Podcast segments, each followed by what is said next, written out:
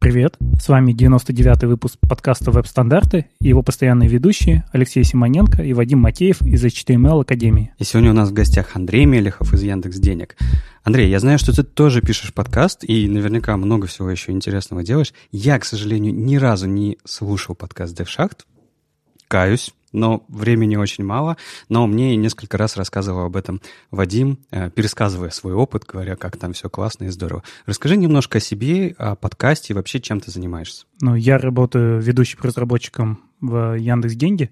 Нас часто путают с Яндексом. Есть такое. Да, вот я бы, наверное, хотел об этом сказать, что все-таки Яндекс Деньги, они уже давно Яндекс только на 15% а все остальное это отдельная компания. Ну, то есть вы сидите в одном и том же офисе, ча- часто, э, ну, в соседних, не знаю, делите стены, этажи. У вас есть название Яндекс в названии, а, но вы у вас, ну, не знаю, общий стек иногда бывает, э, или какие-то общие библиотеки компонентов, но вы друг друга... Вот, вот где проходит линия? Ну, смотри, у нас есть общий офис, да, у нас есть э, технологии на фронтенде общие, потому что у нас есть общий бренд uh-huh. и общий дизайн. И мы используем одни и те же компоненты, потому, поэтому мы привязаны к стеку, который говорит Яндекс, но только со стороны фронтенда. Uh-huh. Бэкэнд полностью наш. У нас своя подсеть, у нас своя джира, битбакет, ну, в общем, все не как в Яндексе. Даже, даже корпоративы свои? Да, у нас есть свои. Но новогодний общий. А, окей, ну ладно. А, а что еще? А, что еще свое? А, что, что у тебя в жизни интересного? А, ну вот, и я занимаюсь э, вот весь этот год наверное, девшахтой. Как-то так. Я пытался вспомнить, но так и не вспомнил, как мы ее придумали. И началось все с переводов. Потом что-то ребята очень хотели подкаст. Причем я его не форсировал. Другие ребята хотели подкаст. А так как только у меня был опыт э, работы с микрофонами, с записью, то я стал все это писать. Вот у нас сначала был подкаст как э, Девшахта, потом он случался все реже. Я подумал, что очень плохо, когда подкасты выходят очень редко, и надо какую-то частоту делать, и стал все, что у меня накапливается в голове, уже выдавать как ночной фронтенд. Mm-hmm. Но в рамках DevShaft, но это скорее связано с тем, что SoundCloud очень дорогой, и проще держать один аккаунт mm-hmm. и в него все заливать. Может быть, не всем это удобно, но финансово ну, я бы не потянул держать целых два подкаста на SoundCloud. Ну да, справедливо. Uh, ну мы к этому идем, может быть, может быть, расскажем потом, насколько это все сложно и по трафику, по всему остальному. Ну здесь, да, здесь надо считать, сколько будет трафика, и не факт, что выйдет дешевле. И главное, много сил придется потратить на написание uh, вот всего, что отдает RSS. Ну вот ребята из SPB фронтенда заморочились, и у них self-хостинг, и вроде uh-huh. все работает. Но их много, и они работают сообща над этим а я один. Ну, надеюсь, у тебя тебе кто-нибудь будет помогать, потому что в одиночку такие вещи э, сложновато проворачивать. Ладно, мы еще поговорим про всякое, про всякое из твоего опыта, из твоей, из твоей работы и про подкасты наверняка затронем. Давайте тогда к событиям. У нас уже на следующей неделе или ну, вы, наверное, слушаете это уже на этой неделе. В общем, 20 декабря Питер CSS Meetup номер 17 в Питере. Эм, мы уже рассказывали, что там будет э, Тим Чептыков про оптимизацию графики, Настя Суховерхова расскажет про доступность. И вот у нас еще один анонс. Э, Вячеслав Москаленко расскажет про тестирование верстки. Э, ну, точнее, фронтенда. Это, по-моему, там будет фреймворк Гален и, и вот это все. Так что приходите. Мы вместе с анонсом докладов обычно открываем регистрацию, так что если вы видите, что анонсировался доклад, вперед, э, скорее всего, места есть. Ну и за день до Питер CSS Meetup места обычно тоже появляются спорадически в течение дня. Ну и Напомню, самый простой способ попасть на метап — выступить с докладом. Парам-парам-пам. Мы анонсировали первые два доклада на Web Standards Days в Москве 3 февраля. А, Алекс Могилевский, зубр веб-стандартов из Microsoft, который сейчас работает в Яндексе, расскажет про закулисье V3C. А, мы обсуждали с ним, а, что, что интересного он может рассказать. Он и приложил руку к Flexbox, он приложил руку к гридам, и вообще он работал в, в то время в Microsoft, когда началось возвращение триумфальное IE, которое закончилось приходом Эджа. И, в общем-то, это довольно очень интересная эпоха, и он видел все это за кулисье, и на самом деле он предлагал назвать доклад «Грязное белье» или еще что-то такое. В общем, э, у него там какие-то совершенно сенсации, поэтому, когда мы откроем регистрацию 18 декабря, не пропустите. Ну, вообще, Алекс, это очень круто. Это Я знаю, что он недавно переехал в Россию, он жил долгое время жил в США, а, по-моему, он начинает работать в Яндексе. Угу. Не знаю, кем, где и так далее. Может быть, в деньгах. Не знаю. Алексом. Просто Алексом. Алексом, да. Ну, прям как Вадим Вадимом, да. А, окей. А, и это очень круто, что ты смог его вытащить на конференцию. Он, по-моему, очень давно выступал в России.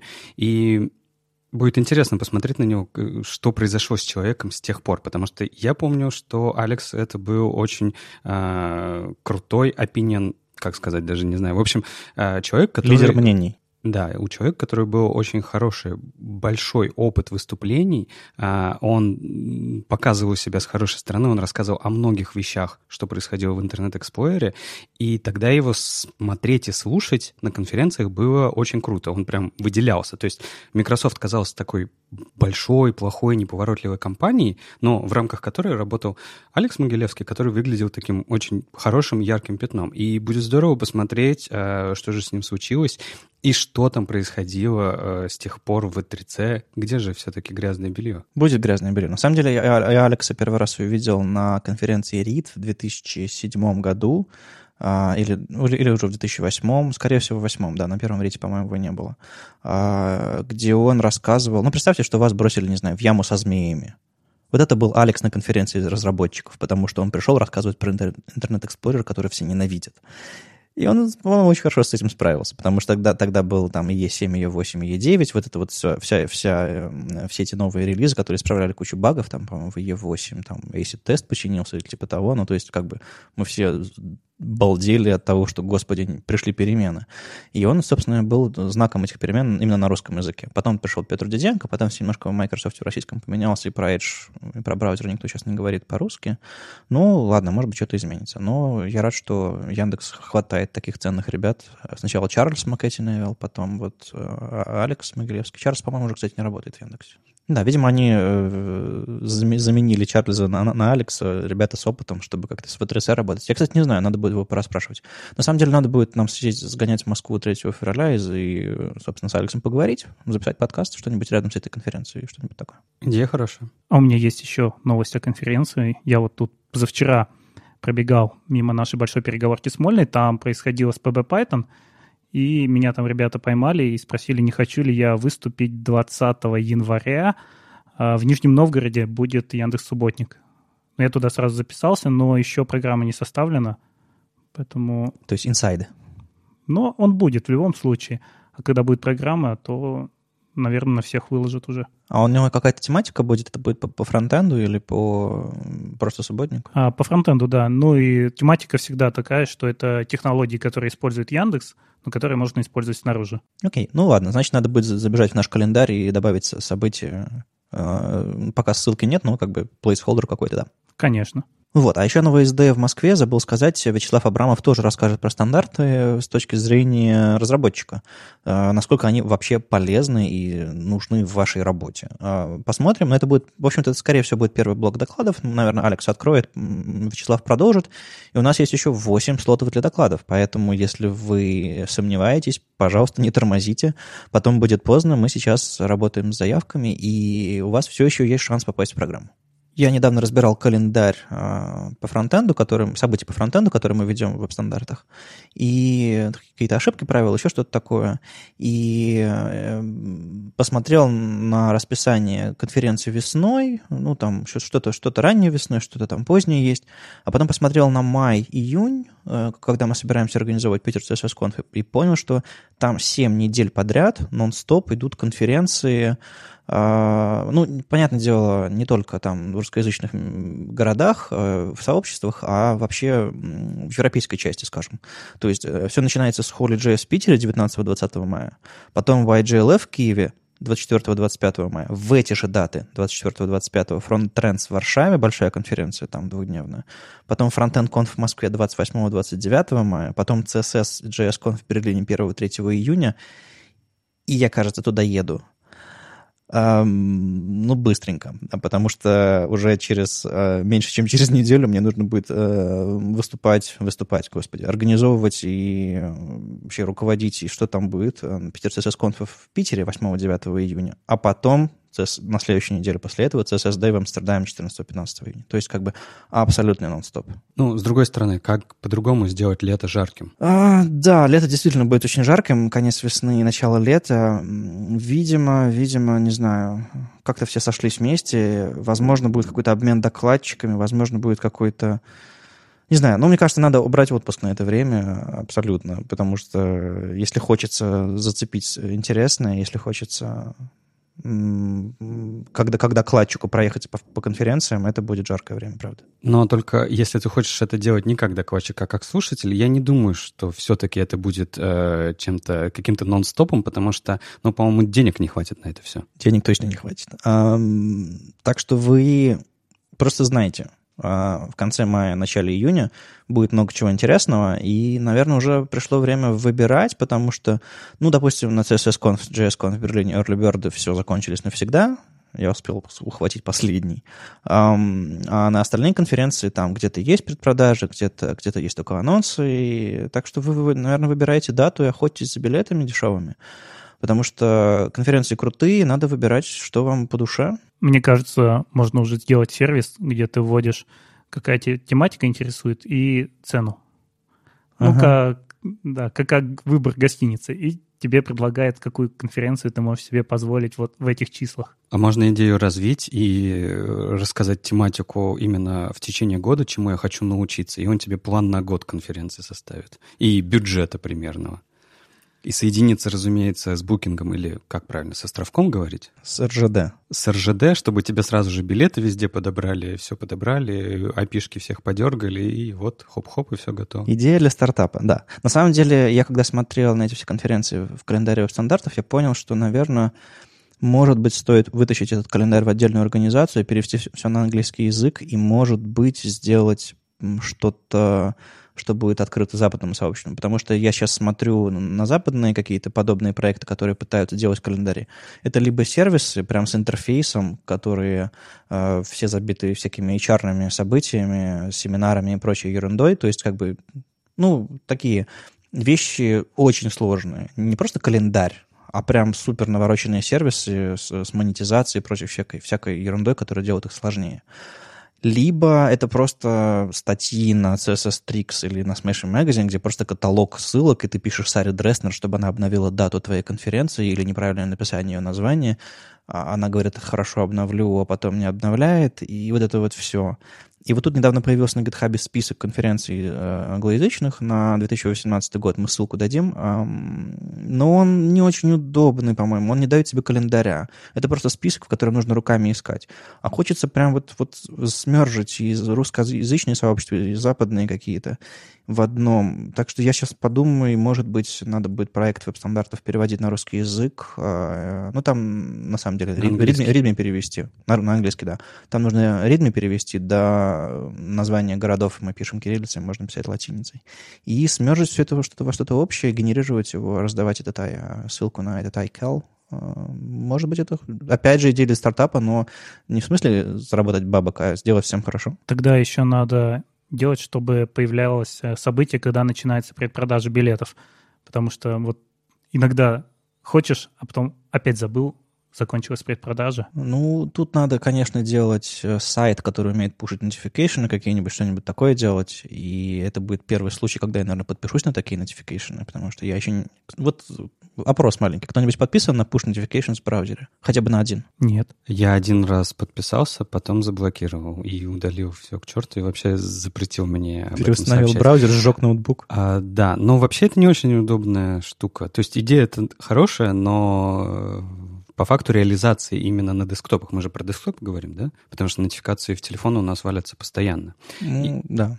На десктопах это не очень удобно. Ну, по-моему, там э, блокируют в 70% случаев нотификации по статистике, что-то такое, именно со страниц, которые предлагаются. Я вчера в Твиттере видел картинку, где какая-то статья на сайте, 11 вещей, которые могут раздражать пользователей на ваших сайтах, и поверх него пуш-нотификация с просьбой подписаться на этот сайт. Просто знаете, а, почему мне кажется, что вообще вся эта идея с э, нотификациями и вообще со спросом сайтов у вас каких-нибудь разрешений, она плоха. Вот, а, ну, ты на айфоне, окей, а кто на андроиде? Пользуется. Это же всегда бесило, когда вы открываете, э, когда вы берете приложение новое ставите, и он у вас спрашивает, можно этому доступ, можно этому доступ, можно этому доступ. И пока ты это все не согласишься и не разрешишь, у тебя приложение не запускается.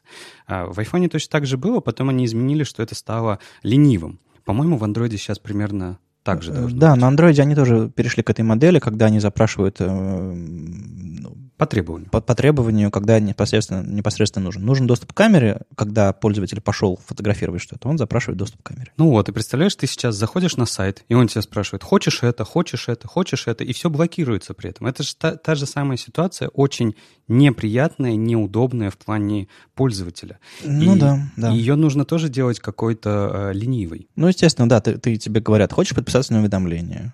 Ты нажимаешь кнопку «Подписаться на уведомление», вы- вы- вываливается попап, ты в контексте.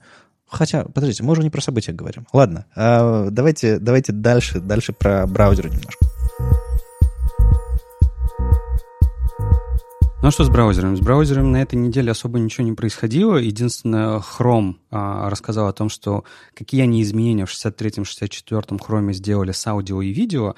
Я бы не сказал, что это... а, и все эти изменения, они больше к разработческим. Я бы сказал, что они больше к пользовательским, потому что а, как мы потребляем контент, какой, какой он а, хороший или нехороший, вот появился, например, поддержка HDR а, на Windows 10 и так далее. Так как я не пользователь с хрома, то мне очень сложно сказать, насколько эти изменения а, хороши или нет, потому что, ну, вы знаете, я люблю Safari, и там у меня все в порядке с видео. А как вам эти изменения? Меня немножко раздражает именно, как они их выпускают. Э, Опять же, немножко мета прозвучит. Они выпускают их несколькими статьями в каком-то странном э, календаре, типа у них там есть новембр, декабрь и так далее 2017 года, и ты не очень понимаешь, это что-то новое или что-то старое, и что из этого важно, что из этого не важно.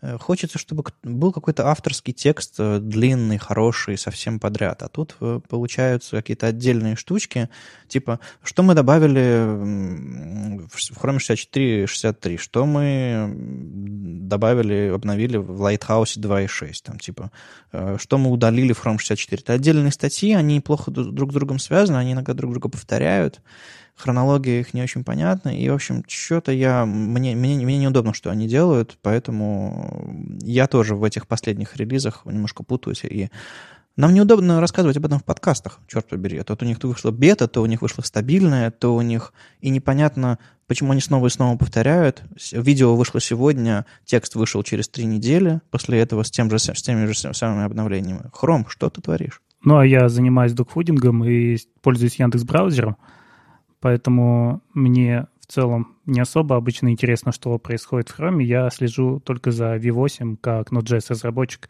Но опять же, я очень мало занимаюсь версткой, поэтому мне браузеры не очень интересны в этом ключе. Ну, а в плане JavaScript в браузерах же тоже много всего происходит. Но обычно мы это не можем использовать сразу, поэтому тоже. А на самом деле с HTML CSS ровно та же история. Мы хоть и рассказываем о том, что, ну, например, гриды вышли, но мы же не можем ими пользоваться сразу. Мы ждем какое-то время, но при этом уже более-менее знаем. Например, в браузерах, а, если говорить про JS, появляются а, модули, загрузка этого всего динамическая. Там очень много всего интересного происходит. Да, прямо сейчас не можем пользоваться, но в какой-то момент это произойдет. Ну, может быть, но это не требует такого отслеживания, чтобы прямо каждую неделю сидеть и смотреть, что же там свежего появилось.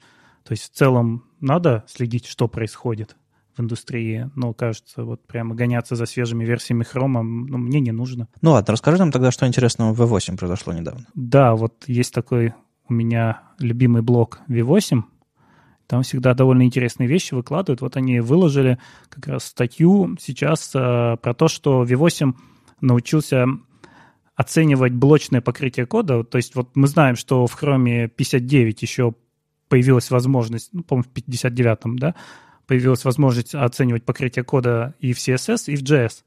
Но тогда он в JS только функционально мог покрывать. Сейчас он до блочного уровня опустился, и значит, что если у нас есть утилиты, такие как Истанбул, которые измеряют покрытие, теперь э, им не нужно инструментировать код, то есть насыщать там какими-то переменными, Мгм. чтобы понять, куда были заходы, куда не было, а прямо через API из движка они могут забрать и отрисовать. И в целом это, конечно, очень круто, потому что упрощает такие вещи. Окей, а как ты прокидываешь в итоге в Chrome а, покрытие? Как, как, как ты соединяешь вот это вот, это вот знание хрома про код с, с, со знанием про, про, про покрытие кода из, из собственного, то что, то, что ты сам писал? О, ну, я еще не изучал, как именно они связывают код с покрытием. Мгм. То есть здесь такой достаточно большой блог-пост в их блоге. мгм. Ну, это я скорее в своем подкасте расскажу, когда разберусь. Ну окей, в общем, мы ссылку на ночной фронтенд э, или дев-шахту, как, как ты предпочитаешь ее сейчас называть, а, дадим, конечно. Но это, это подкаст и ночной фронтенд. Так обычно пишут. Ночная дев-шахта. Ну, можно и так. Ну, как-то звучит не очень, честно говоря. Окей, ну подумай над брендингом, короче. Ребята, кто из вас пользуется модулями Синдры Сороса? Все? Не знаю, я, по-моему, нет. А мне кажется, что все пользуются, просто не знают. Ну, как- в зависимости от твоих зависимостей точно используют модули Синдры Сороса, я абсолютно уверен. А, Мне кажется, этот человек написал половину NPM, и... Не, ну вы просто под- подумайте, что он, например, э, если вы когда-либо пользовались грантом, грантом, сборщиком таким, я понимаю, что в Яндексе вряд ли, но тем, тем не Ну, менее. что ты обижаешь-то? Окей, окей. Ну, я думал, да, у вас там свое. Нет, ну мы уже от своего отказываемся. Нет, у нас Галп, гранта я не встречал, но это не значит, что если Яндекс, то это обязательно что-то свое. Окей. Просто если говорить про Синдры, то, например, Load Grant Tasks — это корневой модуль для гранта, для загрузки модулей написал Синдра. Grant SAS написал Синдра. А, Галп там, я не знаю, все что угодно написал Синдра. А, инструмент для тестирования Ава написал Синдра. Ну, как бы парень написал очень много всего. Поэтому я думаю, что э, даже если вы не знали, что это он, наверняка вы чем-то пользовались. Потому что, опять же, всякие разные модули для Sublime это этот парень. Всякие разные утилиты для разбора query-стрингов, я не знаю, работы с массивами, работы с функциями, работы с чем угодно написал этот парень. И наверняка, если вы не напрямую пользовались его модулями, то точно ваша либо пользовалась. Ну да, на самом деле это такой путешествующий фрилансер э, по всему миру. Он несколько лет провел в, в- в поездках по миру и написании open source на сбережения, которые он где-то где там заработал. А на самом деле его где-то в Сингапуре или где-то, по-моему, не в прошлом или в прошлом году ловил Андрей Ситник. Э, Они там где-то случайно столкнулись. Может быть, в Японии или где-то. Я не помню. Но, в общем, он говорит, как бы, сбережения мои подошли к концу, и я хочу собрать какие-то деньги на Патреоне. И, собственно, он тут запостил свою фо- фо- фоточку в окружении со- собачек а, и рассказал о, о том, что он разрабатывает. Подожди, не просто собачек, а хаски, это очень важный момент. Очень милых собачек, хорошо, да. И, собственно, буквально вчера я смотрел на этот Patreon, у него было где-то 120 баксов а, ежемесячного дохода. То есть люди уже накидали, у него там было бейкеров, ну там, не знаю, человек 20, может быть, 15. Сегодня мы смотрим, записываем подкаст. У него 9, 9, 99 патронов и 1626 м, гарантированный доход в месяц на его open source работы. 1600 баксов, э, ну там в 10 раз э, скакнула цифра со вчерашнего дня. Ну, может быть, люди боятся, что произойдет как с Киджей Галучком, когда он ушел, оставил после себя кучу написанных им вещей. Поддерживайте сами. Не, мне кажется, тут еще может быть другая идея. Может, он мог не опубликовать что-нибудь типа, ребята, ну, у меня кончились деньги, поэтому я удалю все свои модули из NPM. Так нельзя уже. В смысле, это же терроризм. Так, так просто нельзя. Не, ну, слава богу, так уже нельзя. После, после лефтпада мы все обожглись, и NPM поменял. А, а, кстати, он, а, у него даже есть цель. Он хочет 2000 баксов а, в месяц получать за свой open source и продолжать с ним работать, и сумма практически собрана. Нет, подожди, это вторая цель. Первая цель была тысяча баксов. И, возможно, он поставит и третью цель, но раз, раз получается, то почему нет? А, да, точно. Он обещал 20 часов в месяц за 1000 баксов потратить на open source и все свое время на open source, если он соберет 2 до 2000 баксов. Это, это прикольно. Из того, что сам я пользуюсь, по какими продуктами я пользуюсь э, Sindra, точно я пользуюсь NP для публикации э, нод-модулей, э, собственно, в NPM. Там удобный интерфейс для, для указания там, версии, для, для публикации, он прогоняет тесты и все такое, довольно, довольно клевая штука. А еще я точно пользовался его скриншотилкой. А, по-моему, называется PageRes. Да, PageRes а, — это такая утилита консольная. То есть вы можете использовать ее как нод-модуль, а есть ее вариация для command-line интерфейса. Вы можете указать а, в удобном виде, какой вам нужно получить скриншот сайта в нужных размерах, в нужном там разрешении и так далее. Ну, там, по-моему, он работал на этом, на фантоме. Я не уверен, переехал ли он там на Puppeteer какой-нибудь, но, скорее всего, скорее всего, вряд ли он успел. Но это очень удобная утилита, если нужно наделать скриншотов. А, как бы, если вы используете какие-то cutting э, технологии, вряд ли у вас это получится, потому что фантом как бы он подотстал и замер, и умер. А, но если он переведет его на Puppeteer, будет круто. То, в общем, вот, этим, вот этими двумя модулями я осознанно пользуюсь на установленной там глобальной в системе. А вы что-нибудь такое? Ну, я вот посмотрел по списку и не нашел ничего, чем я бы пользовался. Вот я посмотрел про Аву, и как-то мне показалось больше маркетинговой рекламой, то, что про нее написано, и местами не очень корректно. Ну, там написано, например, что она такая быстрая из-за асинхронной природы Node.js. Нет, она быстрая, потому что э, это, это один из немногих, по-моему, ран... тест-раннеров, которые э, с самого начала писались для того, чтобы запускать тесты параллельно. И, это, она это делает по умолчанию. Но она форкает воркеры просто, и все. На самом деле никакой магии но я как бы с Моки пока не собираюсь уходить. Окей, okay. ну я просто в какой-то момент это был большой хайп на эту Аву, э, на нее многие проекты переходили, многие, правда, вернулись назад, я слышал, по какой-то причине. Но это был как бы интересный проект для теста, тест-раннера, я сам тоже, тоже с удовольствием э, разбирался, как, как на него можно было там перейти, перевести какие-то тесты понял, что штука немножко замороченная, но у него прекрасный интерфейс у самого, у всех пакетов, которые пишет Синдра, именно интерфейс. Он красиво отображает процессы выполнения, он красиво, у него хорошая документация обычно, у него хороший API ко всем его утилитам.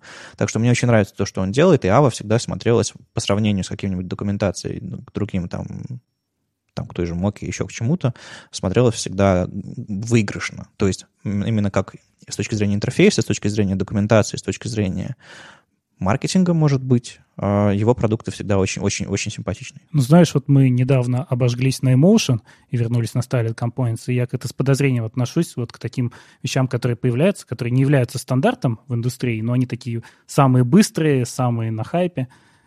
Так что, не знаю, я не смотрел даже Ваву. Не, мне кажется, что тут просто вопрос времени и развития, потому что, ну, и потом, Моку кто написал? Головачук изначально. То есть как бы тут э, два парня встретились. Ну да.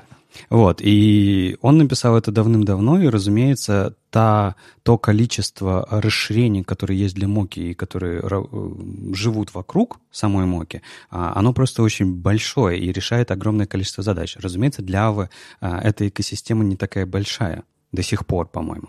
И, ну, то есть Две технологии, ну, пускай существуют, по-моему, отлично. Кому-то нравится, кому-то нет. Мне, мне лично понравилось то, как... Когда это произошло, э, ребята из Моки посмотрели, что может быть что-то по-другому. И это, ну, то есть конкуренция — это хорошо. То есть они в том числе могли улучшить свою, э, свой таскранер для того, чтобы он работал лучше, что какие-то идеи из Авы перетянул к себе и так далее. То есть в этом смысле э, ребята делают хорошее дело. Но, разумеется, не обязательно пользоваться всем, чем Головачук, то, что Головачук сделал, то, что Синдра сделал. Э, огромное количество еще других open source модулей есть, которыми можно работать. Ну, можно и самому написать. Я еще вспомнил один э, его проект, которым я пользовался. Это Каприн. Какое-то время я пользовался. Это, по сути, обертка для Facebook Messenger, в виде приложения для электрона, а, и он, собственно, запускает messenger.com внутри приложения, так, что это не похоже на, на, собственно, сайт. То есть это абсолютно нормальный мессенджер, а, который, у которого нормальное окно, нормальный список, и он его жутко, жутко настро, настроил так, чтобы это выглядело, как, выглядело, работало как удобное десктопное приложение. Оно работает под Windows, оно работает под macOS. По-моему, оно еще не совместимо с Linux, но Не, умеет на Linux работать. В общем, кроссплатформенный мессенджер на, на веб-технологиях, собственно, использующий сторонний сервис, запускающий его. И это очень интересная штука. Оно, оно симпатичное, оно хорошо работающее, но потом я как-то утащил мессенджер во вкладку в браузере и перестал пользоваться. Ну, в общем, человек, мультистаночник, он... Мне нравится, что он делает, мне нравится, что у него есть вкус к вещам. Но я бы не сказал, что он делает что-то очень сильно глубокое. А тут как раз, э, по-моему, вчера начались продажи iMac Pro, и можно запускать много электрон-приложений, наконец. Ske- скептик у нас. Нет, ценник-то хороший, да, для запуска электрон-приложений. Uh, да, 3000, 13 тысяч баксов, по-моему, самый дешевый. Давай а, в рублях-то говорить, 350 тысяч рублей. А ты посмотрел цену? А почему нет? 350 тысяч рублей я, за я десктоп. Бо- я боюсь смотреть на такие цены. К сожалению, э, к сожалению, в России сейчас продается только самая нижняя модель. То есть будет тормозить все-таки. Да, но они обещали, что через какое-то время появятся и более высокие модели. Ну, там будет к 500, 600, 700 тысяч. Но это Эй, же ну, не проблема для программистов, подожди. Подожди, программисты. Это, это, это workstation для... Они Господи, о чем, о чем мы сейчас говорим? А, в общем, они, они вчера выпустили этот, а, начали продавать это вчера или позавчера iMac Pro, новый черный, и к нему выпустили обновление профессионального софта, которым я пользуюсь. Поэтому всякие Final Cut, Logic, там, компрессоры и Motion, они тоже обновились, и понятно, в кого они целятся. Если ты, а, не знаю, рендеришь видео, сводишь аудио и так далее, и так далее, естественно, вся, вся эта мощь довольно быстро окупается. То есть не то, чтобы ты, не то, чтобы они целятся в программистов, которые запускают электронные электрон. Ну, программисты пусть оптимизируют свой электрон или пользуются нативными платформами. Я скорее вот как раз об этом хотел сказать, что я, как ни странно, хоть я и занимаюсь веб-разработкой, но я предпочитаю все-таки нативные приложения. Я вообще не люблю в браузере пользоваться почтой, не люблю электрон-приложения, всегда ищу нативные версии. Не, ну, э, если честно говорить, то Slack последнее время с каждым релизом, с каждым, я не знаю, прожитым днем все медленнее и медленнее работает. Это просто какой-то ад. Может быть, потому что у тебя там 18 организаций? Я уже удалил все организации, у меня всего лишь три. То есть раньше их было больше, но это чудовищно. Теперь их три, и все равно это чудовищно. То есть, да, это приложение, которое, когда запущено, оно вроде как работает. Но пока вы его запускаете, ну, можно, например, пойти попить кофе. Я понимаю, когда это происходит, когда вы запускаете ID, я не знаю, которая поднимает 100-500 всего, там, я не знаю, но это чателка. Как легко, да, действительно написать чателку, чтобы она не тормозила? Нет. А вот в организации БЭМа, там, когда запускаешь, всякие шутки про БЭМ появляются, и, ну, пока ты ждешь, ты можешь ее почитать. Да, да, да, я понимаю, это хорошее решение, чтобы как-то скоротать время, пока мы загружаемся. Мы, мы тоже туда э, всякие советы ребята пытаются сделать, пишут туда, чтобы Slack показывал, пока грузится. Но электронное приложение — не знаю. 350 тысяч рублей ради электрон-приложений? Ай, ладно, хватит, хватит уже связывать эти вещи, абсолютно не связанные. Давайте вернемся к, к Синдра, к Патреону и вообще к модели поддержки кого-то. Вы кому-нибудь отправляете ежемесячно или по зависимости от их э, дел денег? Я. Кому? ЖКХ. Это такой open source проект? Они себя, походу, позиционируют именно так, потому что они ничего не делают. Ну, я слышал от э, других подкастеров, которые пробовали пользоваться Патреоном, что люди жалуются, что неудобно ежемесячно отправлять. То есть готов отправить сейчас, но когда у тебя каждый месяц, ну, у меня реально много списывается. Там Apple Music, там Photoshop и так далее. И вот ты начинаешь терять контроль. У тебя списывается в кучу мест, Uh-huh, и как-то uh-huh. это не очень приятно. Next, Netflix, а, а медиатека, HBO, э, Apple Music, э, там какое-нибудь э, дополнительное, дополнительное место на iCloud. А что еще? Ну, ЖКХ понятно. Мы к этому как-то привыкли, и, к сожалению, мне приходится ногами идти. Интернет. Платить. Ну, Мобильная да, связь. Да, да, да. Ну, смотрите, я немножко про другое, я про поддержку. Допустим, я на Патреоне даю бакс за каждую новую статью Хейдена э, на, э, на Inclusive Components именно за каждую статью. То есть она выходит, и там, через пару дней с меня снимают какие-то деньги. Я хочу давать больше, на самом деле, но это была просто проверка, как это работает.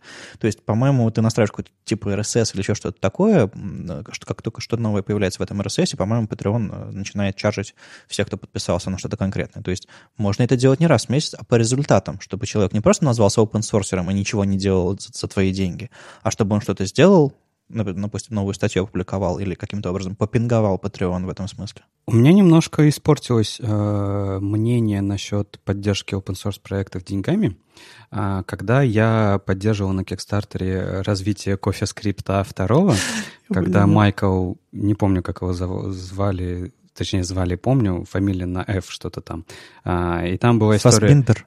Не знаю, та... нет. Там была история про то, что CoffeeScript... Когда CoffeeScript, разумеется, был на хайпе, они хотели его переписать с нуля, э, делали CoffeeScript 2, даже показали э, примерную альфу, как это может быть. Это было вау-вау-вау, круто-круто. А, и группон тогда пришел, которому очень важно был, я не знаю почему, CoffeeScript. Они сказали, мы посадим Майкла к себе в офис, а, будем платить ему деньги, но чтобы это все случилось, давайте, короче, соберем бабло на это. Uh-huh. А, я им кинул денег. А, там что-то говорилось о том, что а, у вас будет первичный доступ к этому всему, какая-то, ну, какая-то неважная фигня. В итоге ничего не произошло, все сроки были провалены, очень сильно провалены, никакого а, доступа заранее не было, потому что они первую же нормальную альфу выложили в паблик всем. Ну, то есть смысла было ноль, а главное, это не повлияло количество денег не повлияло на разработку. У них успешная была компания на Kickstarter, они ее закончили. Но ничего не произошло. Поэтому, э, не знаю, мне все эти темы не очень нравятся э, в плане денежных. Я понимаю, что они нужны, наверное, но мне кажется, что open source, open source, open source проекты могли бы двигаться как-то по-другому. Тем более, вот, например, сервис Patreon.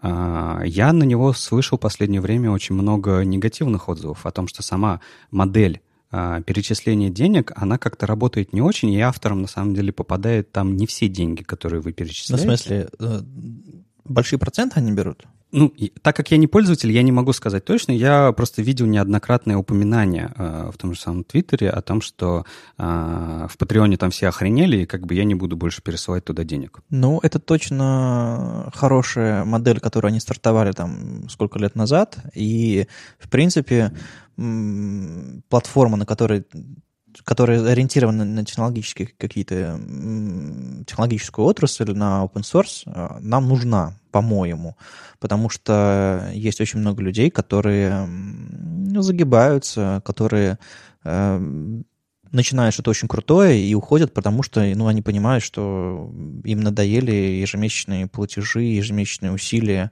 и им нужно full тайм работать, и у них нет времени на, э, на заниматься какими-то проектами.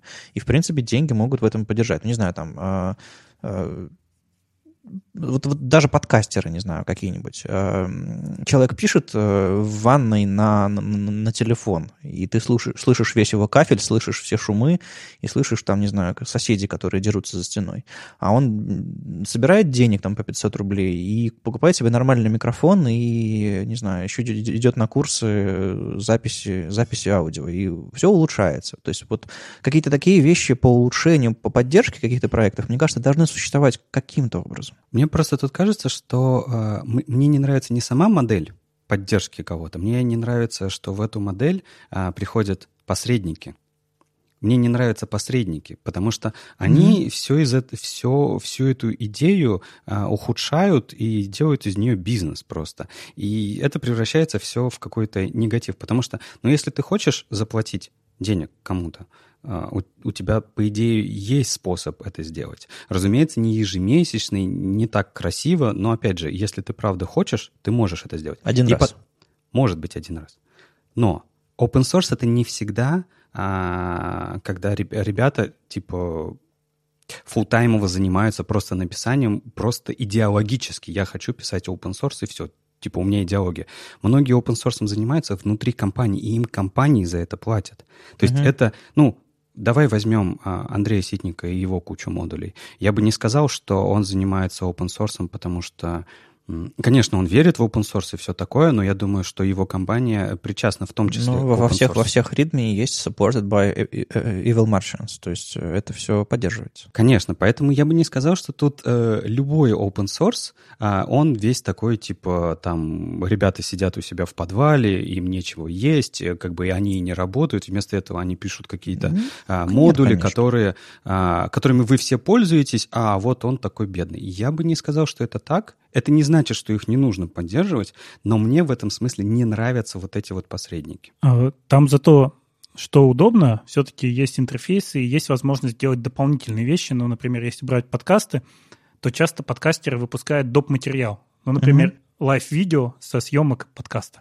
Ну, то есть ставится камера, и вот те, кто ну, как они поддерживают эти патроны, они видят это видео. Но при этом остальные не лишаются этого материала, они его только слышат. Если это uh-huh, делать uh-huh. просто через обычные системы, когда ты кинул денег и что-то дошло до автора, ну вот такие вещи нельзя сделать э, дополнительно приятное людям, которые тебя поддержали. Ну, точнее, это гораздо сложнее сделать, а, потому что там действительно нет интерфейсов, и, опять же, работать с платежными системами, ну, те же самые рекуррентные платежи, э, повторяющиеся, они же, эм, их очень сложно организовать в, в других, без, без интерфейса, без какого-то провайдера всего этого. Да. Ну, а если ты... Просто смотри, тут на самом деле психология такая. Ты один раз дал денег кому-то, сказал, ой, молодец, и забыл об этом. А если ты можешь дать, не знаю, раз в месяц рубль, а если вас много? То есть просто эта система в итоге работает для тех, кому она нужна. То есть я говорю не только про open source, ладно, но не знаю, а, люди, которые занимаются чем-то бесплатным и классным для сообщества. Если бы, не знаю, в руб... месяц, рубль в месяц никто этого не замечает, а для, для человека от каждого благодарного человека по рублю, и в итоге... Я просто еще раз э, выскажу свою мысль, что я против посредников, потому что посредники не просто могут, э, ну, наживаться на этом, это окей, у них модель такая, но они могут ухудшать отношение к этому, потому что... Ну, как? Ты через, с помощью этого посредника отдаешь денег и узнаешь случайно, что как бы к нему не приходят все эти деньги. Либо он не может их вывести, либо там другой какой-то геморрой. То есть деньги mm-hmm. застряли где-то и так далее. У тебя отношение в целом к, э, к, про поддержку кого-то ухудшается. Ты не хочешь больше связываться с такими системами. В принципе, ты можешь из-за этого э, твое отношение ко всей этой истории ухудшаться. Поэтому, мне кажется, было бы прекрасно, чтобы э, посредник тоже хотел э, перечислять все деньги э, конкретному человеку, а зарабатывал бы на чем-то другом. Я не знаю, на рекламе, еще на спонсорстве, еще на чем-то. Но не брал бы э, налог с каждой транзакции. Угу. Ну, не знаю, допустим, у Яндекс денег есть какие-то сервисы по, по поддержке чего-то там, кого-то там. Не знаешь, как они называются? Я соберу.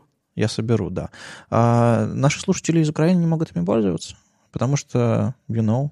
И, и что? О чем это говорит? Это не значит, что, э, я не знаю, если ты прикрутишь PayPal, то из любой страны, из любого места все смогут пользоваться. Это тоже не Нет, так. Нет, я имею в виду, что когда ты это делаешь самостоятельно с помощью собственных кошельков каким-то образом, тебе при, приходится решать огромное количество проблем, э, как это делать, сделать регулярно, как, как привязать выход новой статьи к тому, что кто-то, ты с кого-то снимаешь какие-то деньги, то есть подписаться на платежи, что какие-то сервисы заблокированы где-то там еще. И э, как вообще получать денег и не, не, не быть накрытым э, налоговой, потому что какие-то люди отправляют тебе деньги, ты наверняка экстремист. То есть вот эта вот вся ерунда, в принципе, покрывается сервисами, и понятно, почему они берут процент за этого. Мы же мы каждый день платим проценты за, за, за удобство. За удобство транзакций, за перевод между, между банками, вместо того, чтобы кэш ввести через полгорода, и вот такие вот вещи. То есть э, я не против процентов. Я против, э, пожалуй, вот в поддержку тебя, против непрозрачных схем. Если бы э, все эти патреоны говорили, что типа вы, вы поддерживаете своего любимого автора, а мы берем, не знаю, 1-2%, это нормально. Если бы это было явно, открыто и, и, и впереди. А если бы это было 30%? Если бы это было 30%, это было бы удивительно. Патреон берет 30%? Нет, я не знаю. Я просто тебя спрашиваю, э, хочу понять твое отношение. Э, ну, не знаю, через все индексовые платежи, которые там приходят периодически, э, люди нам отправляют в, в, для подкаста, для конференции, еще что-то такое. Я не помню, сколько берется процентов. Э, но там типа с, со 100 рублей приходит там типа 90 с чем-то. Ну, то есть какие-то берутся. Но это не 30%, да? Ну, это процессинг. А тут, знаете, еще есть... А, я вам ссылочку кинул в, в сценарий. Есть сервис такой недавно тоже появился, Gitcoin. Вы можете предположить. Опять? Что это и зачем. Но он ведь тоже про поддержку э, open source и вообще все вокруг этого. Мы можем не обсуждать криптовалюты в этом подкасте? А, даже те, которые э, завязаны на GitHub и поддержку open source? Эм, ну, типа того. Нет, я понимаю эту всю историю, э, просто я не очень понимаю, что, что, что с этим в реальности делать. Я бы хотел сказать, что не стоит смешивать все-таки подкастеров и людей, занимающихся open source, потому что подкаст, его нельзя подхватить, если автор сказал, ну все, я устал, угу. я отдаю его в open source, как это, подкаст, он принадлежит человеку, и человек его развивает. А open source — это все-таки другая вещь. И я вот помню, что, например, Виталий Слободин говорил, что они сознательно не хотели финансирования Фантома, потому что это бы ставило их в неудобное положение. Люди бы начали требовать их угу, делать какие-то вещи там. Я ну, же заплатил. Э, там речь шла про корпоративную поддержку, что какая-то компания дает много денег. А когда люди, не знаю, по баксу в месяц, э, все равно возникает какое-то желание требовать что-то. Ну да. Ты открываешь ишью, его не закрывает. И ты пишешь, ребят, я вам денег отправлял, вы мою ишью уже третий ну, месяц не можете Конечно. Эм, нет, я, я, я вижу эту, эту границу между open source и там, подкастингом и какими-то конференциями, метапами, еще чем-то, безусловно. Просто мне кажется, что нам нужна какая-то платформа, э, которая, которая помогает людям помогать другим людям, а не просто типа вот бросьте мне денег на, на вот номер мобильного. Это, это так не работает, потому что психология, потому что мы, э, у нас нет возможности реализовать подписку. Согласен, нужна, но я еще на самом деле очень сильно сомневаюсь в русскоязычном сообществе. Угу. Наверное, это как бы немножко грустно, но тем не менее, я очень рад за Синдра, что ему там перечисляют полторы тысячи баксов в месяц. Это просто сообщество решило ему передавать денег. Но я очень сомневаюсь, что кто-то а, в России сможет собрать а, похожие суммы, да даже небольшие суммы, потому что а, поддержка в России open source и либо начинаний типа подкастов, статей и так далее, но она не очень. Ты сам видишь по комментариям ВКонтакте о том, что люди говорят, что «Что? Это видео стоит денег? Вы что, совсем сдурели, что ли?» Эм, ну, в ВКонтакте комментарии бывают разные. Всем говорят, почему вы записали подкаст на такую дурацкую тему, и почему в этом выпуске не, хотите, не говорили о том, что мне интересно. Это как бы другая тема а, адекватности комментаторов, и не только в ВКонтакте, где угодно. Э, и речь скорее о том, что мы не знаю, мы должны дать шанс сообществу э, показать, на что оно на самом деле способно, прежде чем говорить, а, все, все любят халяву. Если бы, правда, была, был бы удобный сервис э, для всего русскоязычного фронтенда, э, адекватный, где все, не знаю, на русском языке понятно, чтобы можно было любые платежные системы подключить удобные и так далее, и так далее, и так далее, э, наверное, ну, уровня Патреона было бы, было бы проще людям собирать. И появился бы шанс. Сейчас, мне кажется, его нет. Я, я продолжаю немножко спорить с тобой, с одной стороны. Вообще я согласен с твоей идеей, что было бы неплохо, чтобы это случилось. Но я в этом смысле немножко скептичен, скептичен потому что а, у тебя есть отличный опыт. Если ты можешь сейчас о нем сказать, скажи. Веб-стандарты, ВСД-конференцию ты проводишь уже, я не знаю, 10 лет? Меньше, но типа того. Типа того. А, и у тебя последние годы а, есть всегда возможность перечислить деньги за конференцию, за бесплатную конференцию, которая проходит очень много в течение года в разных городах. Угу. Много присылают денег? Э, нет, э, просто потому что это все можно лучше организовать. Ну, тем не менее, там очень красивая, удобная э, форма Яндекс денег, да, а, через да, которую да. на самом деле э, интерфейс достаточно удобный, через которую а, достаточно легко перечислить деньги.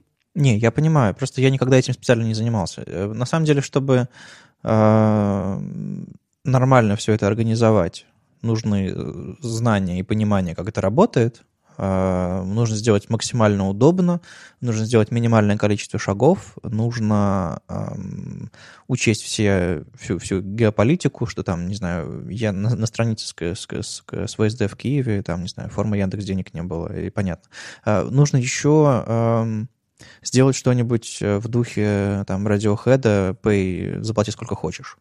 То есть ты покупаешь билет на конференцию, но ты можешь оставить ноль. Мне кажется, это все может спровоцировать людей на то, чтобы платить. То есть, грубо говоря, этим нужно заняться как проектом. У меня просто никогда не доходили руки. Э, шлепнуть, шлепнуть форму на сайт я сделал, а, сделать так, чтобы людям было на самом деле удобно, и чтобы они знали об этом, чтобы они осознанно Э, делали какие-то свои собственные действия, я не помог людям э, помочь проекту веб-стандартов. Э, этим можно заняться, если кто-то, у кого-то есть опыт проведения каких-то кампаний, в принципе, разбирали, запускали что-то на Патреоне с какими-то другими сервисами, не знаю, правильно встраивали форму Яндекс Денег или еще что-нибудь такое, как бы напишите нам, приходите, все эти, все, эти, все эти наши сайты лежат в open source, и, в принципе, можно прикрутить что-то подобное.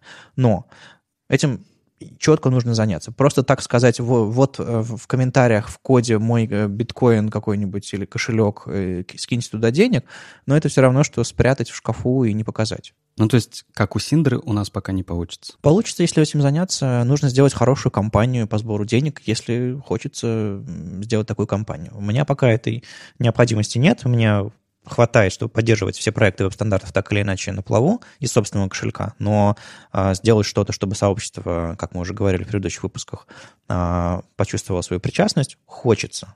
Но пока не знаю как и когда. Ладно, мы задержались на денежных отношениях и всего на таком. Давайте другой вопрос. Вот, например, CSS. Да? А, с нами давно существует. И тут было прекрасное видео, из которого э, исходит главный вопрос. А что, если бы у вас была возможность, ребят, прямо сейчас взять и переписать CSS с нуля? Вот если бы вы сейчас разрабатывали CSS, как бы вы его сделали? Сделали бы так же, либо по-другому? Что вам не нравится? Ну, для меня, как для программиста, больше всего не нравится то, что там все в глобальной области видимости. И для меня это ужасно. Поэтому если бы я его переделал, я бы изначально бы добавил туда переменные и добавил бы возможность э, как-то закрывать все за namespace. Ну, то есть эм, ты бы сделал из него язык программирования в большей степени, чем, чем, чем он является сейчас. Да, но я бы добавил изоляции и возможность как-то изменять это на лету. Ну, то, что у нас переменные уже есть, а вот изоляции до сих пор нет. И это стандартная боль, когда мы встраиваем какие-то виджеты на другие сайты, ну, с, с этим всегда боролись, и вот э, теперь все ждут Shadow DOM, когда появится нормальный, чтобы решить это вот таким опосредованным образом. Ну, а есть какая-то откровенно удобная система локальных глобальных э, стилей, которые можно было применить, взять э, пример из другого языка какого-нибудь, какие-то есть модели? Ну, стандартная, наверное, объектная модель с изоляцией, что, что инкапсуляция — ну, вообще взять вот эти принципы ООП и перенести их в CSS. И это сделает язык гораздо проще. Оно не сделает его проще, оно сделает его удобнее для определенных задач. Для программирования. И вот, собственно, я... Э, чем мы об этом заговорили, да, тут это, это видео было, и я очень рекомендую его посмотреть, э, просто чтобы понять, э, почему CSS такой, какой он есть. Э, и мне из него нравится несколько мыслей, э, и я их поддерживаю, собственно, сам. Одна из них, что то CSS был изначально написан так, чтобы быть максимально простым, максимально понятным, таким же простым и понятным, как HTML. То есть он с самого начала планировался как э, похожий на естественный язык, э, систему описания интерфейсов так или иначе. То есть это у нас э, какой-то блок с текстом условный, и вы его разметили двумя тегами параграф. А дальше вы написали, что параграф цвет красный, шрифт такой-то. Естественно, все это усложнилось, интерфейсы стали разрабатывать более, более навороченные, но сама идея, что это все можно будет написать на, на, на plain English, и это все заработает в браузере хорошо и адекватно, она была основной. Соответственно, отсюда мы имеем эм, то, что мы имеем в смысле простоты языка и его, может быть, каких-то изначальных проблем. Э, возможно, э, есть примеры более удачного развития языка, когда ну, как, я не помню, как этот принцип называется, но когда разрабатывают какой-то язык, какой-то API разрабатывают, а, на самом верхнем простом уровне можно сделать все самое простое. Но если вам нужно очень сильно поменять, вы можете пойти глубже, глубже, глубже, глубже, глубже переопределить вообще все на свете и сделать именно 100% как вам нужно. Наследование, полиморфизм? Нет, есть, есть я, я говорю скорее про, про непосредственно не про ООП, который вот классический, прям, прям стопроцентный, который может усложнить все очень-очень-очень-очень сильно. Я говорю про принцип написания API, который на, на базовом уровне дает максимум э, потребностей, которые тебе нужны для того, чтобы разработать интерфейс. И на самом деле они этот минимум э, это тот, тот максимум на 95-й год, когда они сели писать язык, они, собственно, и дали в изначальном языке. То есть всякие там блочная модель, э, маржины, паддинги, бордер, э, цвета, шрифты, типографика какая-то. Собственно, они это сделали. Но мы, может быть, упустили момент, когда это все можно было расширить э, не в смысле, что больше свойств можно накрутить на тот же самый параграф, а по-другому селекторы бы, чтобы работали, по-другому, чтобы можно было определять область глобальной, там, локальной видимости. Вот эту всю штуку, эта вся штука не пришла вовремя. И теперь при огромной поддержке самого базового CSS у нас нет обратной совместимости, если мы хотим что-то очень сильно менять. Вот в этом проблема, пожалуй. Но мне кажется, что невозможно достичь в целом качества, если мы будем просто эволюционировать. К сожалению, здесь мы не можем пойти другим путем. А вообще, вот для меня самая лучшая модель развития чего-то, это когда пишем версию 1.0, понимаем, как надо было, выбрасываем и пишем 2.0 с нуля. Угу. Ну, то есть, э, просто веб так не работает из-за того, что у нас есть огромное количество документов, которые хорошо было бы открывать и поддерживать э, в браузерах. Да, конечно, в вебе так нельзя. Если бы не сделали, например, постепенное внедрение какого-нибудь там CSS2, если он видит вот этот CSS2, где полностью другие правила, он начинает их уже обрабатывать, ну, как-то типа, вот так внедрили. Это как раньше были расширения в вебе, php.3 файлы. Ну, я так как просто как пример привел, ну, название, естественно, другое, но ага.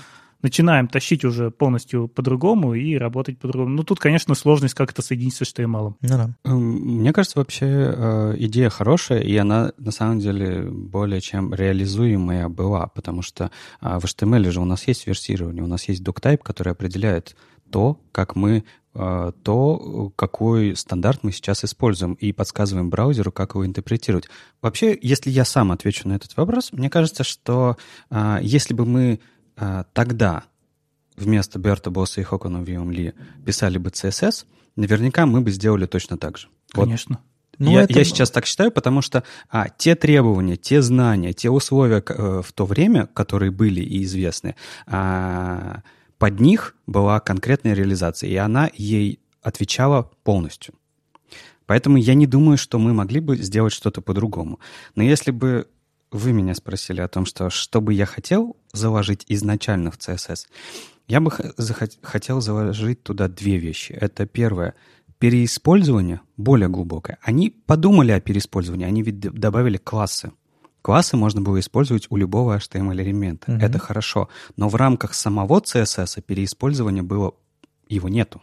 То есть ты не можешь наследовать один класс от другого класса, продолжать и так далее. Из-за этого мы пишем огромное количество дублирующих свойств которые делают почти все то ну, же ты самое. Ты сочетаешь классы на одном элементе и, по сути... А, да, я понимаю, но тем не менее ты пишешь... То есть тебе нужно огромное количество а, вот этих штучек сделать. Из-за этого сейчас появился атомарный CSS, когда ты просто в один класс заводишь одно CSS-правило.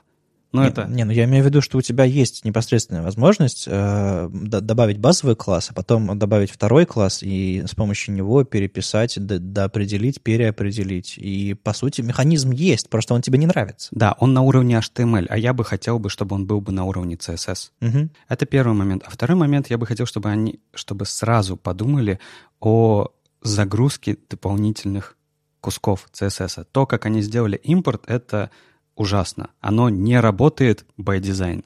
И я бы хотел, чтобы именно эту вещь э, заложили сразу же, то есть подумали о том, что сразу же можно использовать много разных CSS-файлов из одного CSS-файла, и придумали примерно похожую модель, как это сейчас реализовано в модулях, то есть у тебя есть в JS-модулях. То есть у тебя есть вещи, которые ты экспортишь, есть вещи, которые ты импортишь, и это все аккуратненько загружается, и ты забираешь из CSS-файла те куски, которые ты хотел бы. И таким образом компонуешь итоговый CSS-файл. Вот над этими вещами я бы подумал, а, разумеется, с текущими знаниями тогда. Ну, еще одна из мыслей в этом докладе, что одно дело, что они придумали, и придумывали они это так, чтобы простым человеческим языком можно было описать, как спецификация работает. А браузеры уже, уже сами все реализовали и на свое усмотрение. Они очень сильно на это рассчитывали, на то, что браузеры сделают все правильно и хорошо. Но браузеры сделали по-своему и очень разно. А иногда очень плохо, а иногда противоречит спецификации вообще. И пока у нас не появилось движение веб-стандартов, собственно, этого сообщества вокруг спецификаций, у нас э, был полный, полный раздрай. Сейчас ситуация э, наладилась. Но мы получили какие-то несовместимые реализации в браузерах, мы из-за этого, возможно, затормозили на, на, на первоначальном этапе. Э, в, в итоге, что можно хорошего было сделать, если реализация очень сильно зависело от конкретных компаний. И не было... По сути, они писали рекомендации, и до сих пор называется рекомендациями. Это хоть и, хоть и спецификация, но никто никому ничего не должен. Сейчас только э, сообщество давит на компании, э, разработчики давят на компании, чтобы все реализации были совместимы. А тогда это был дикий запад в этом смысле. Поэтому, что бы они на самом деле в самом начале не придумали, э, э, то, что это реализовали бы браузеры, это был бы не факт. Браузеры реализовывали то, что считали нужным. И до сих пор браузеры берут спецификацию такие, хм, вот эта часть спецификации нам нравится, а вот это не нравится. Они берут ее выбрасывают и не реализовывают. Соответственно, потом из спеки эта штука исчезает, ну, если спека обновляется. То есть ситуация поменялось очень сильно, но не принципиально. Браузеры по-прежнему э, играют роль не только в момент написания спецификации, а в момент их реализации. Не знаю, не нравится Apple сервис форкера? Они говорят, ну не нравится нам сервис форкера. А потом вдруг раз такие, ну, а может быть, не такая плохая идея. Тут еще играет роль маркетинг. Да, да, да. Это все нужно продавать э, сообществу разработчиков, это нужно продавать компаниям, техническим директорам и лидерам мнений в компаниях. Э, да, все. Ну, когда, когда речь идет о главном, главной платформе для передачи информации и знаний в интернете и, и, и как бы во всем мире. Естественно, тут маркетинг, и интересы, и денежные, и, и влияние, и чего угодно очень-очень-очень важны. Кстати, вот не совсем про спецификации, но этот вот сетевой нейтралитет в Штатах э, провалился точнее, провалился, отменили. И это тоже очень большая история, связанная с, с вебом и с, и с будущим нашего вообще модели, модели сегодняшнего интернета. Но там не все еще решено, и там на самом деле есть все-таки две, две стороны более-менее адекватные. То есть я бы не сказал, что это вопрос прям, если мы говорим про net neutrality, mm-hmm. что это э, четко плохое решение. Нет. Угу. А, есть предположение, что оно и нормальное в том числе. То есть, потому что это ры- рыночное. Рыночная экономика идет и так далее. Каждый решает, э, кто что может. То есть, например, для больших компаний это хорошо, но для маленьких это плохо. То есть о чем мы говорим? Что, например, условный Google мог бы заплатить интернет-провайдеру за то, чтобы их сервисы а, шли до конечного пользователя по проводам приоритетнее других mm-hmm. сервисов. Да. Из-за этого а, какой-нибудь бы маленький сервис типа HTML Академии работал бы очень медленно у этих пользователей и грузился бы во вторую очередь. А, либо ему вообще писали, что, к сожалению, пропускная способность канала а, ограничена, и мы не можем доставить контент вашего сайта HTML Академии к вам Э, в браузер. Но я не сказал бы, что там все уже решено, там еще идет в процессе, они проиграли первую битву, но угу. борьба еще идет. Но мы сегодня не об этом. Ну да, я имею, я привел это как пример э, того, что у нас есть. Э, раньше это было игрушкой э, в подвалах ЦЕРНа, э, а теперь это основа э, обмена и передачи информации во всем мире. И интересы гораздо больших людей сталкиваются здесь. CSS еще странно, что такая вещь, как Гудини, вот сама ее идея появилась как-то очень поздно и до сих пор никак не доедет до продакшена. Просто если бы он появился, не знаю, например, в Firefox, там в начале нулевых, сейчас бы он был уже везде, и мы могли бы что-то делать. Угу. А очень есть очень понятное объяснение, почему так. На самом деле а, это достаточно сложная технология.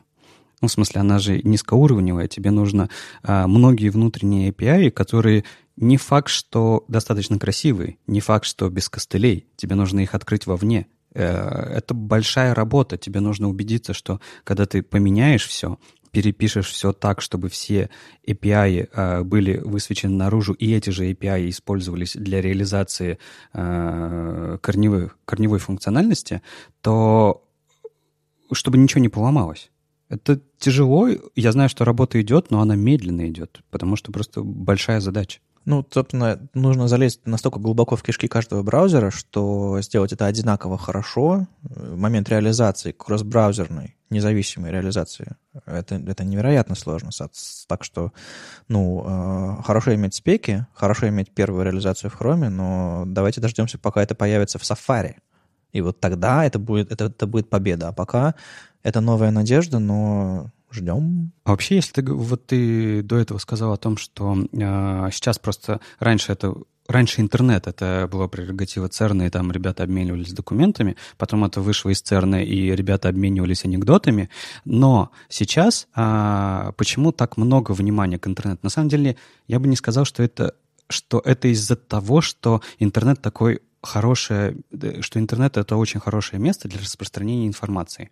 Я бы не сказал, что дело в этом. Я бы сказал, что дело в том, что интернет за последние 5-10 лет сильно коммерциализировался это стало больше про бизнес. Это уже не про а, передачу документов или общение в чатиках. Это про бизнес. То есть многие компании идут в интернет продавать свои товары. Не, ну, По-моему... Я имел в виду в широком смысле, что типа купи наш товар, это тоже информация, так или иначе. Это, это какой-то интент для, для, для физического мира. То есть не в смысле информация, типа Википедию зашел почитать, а в гораздо широком смысле. Накопление знаний, передача знаний э, и вообще переход туда всего взаимодействия всего мира. Просто, просто когда сюда приходят э, деньги и бизнес в интернет, э, все становится сильно серьезнее. Одно дело, когда ты э, поругался, ругаешься с кем-то в чатике и говоришь, что как бы э, ты дурак, нет, ты дурак, я к тебе сейчас приеду, называй адрес, это одно дело. А другое дело, когда тут завязаны огромные деньги, и э, там, я не знаю, если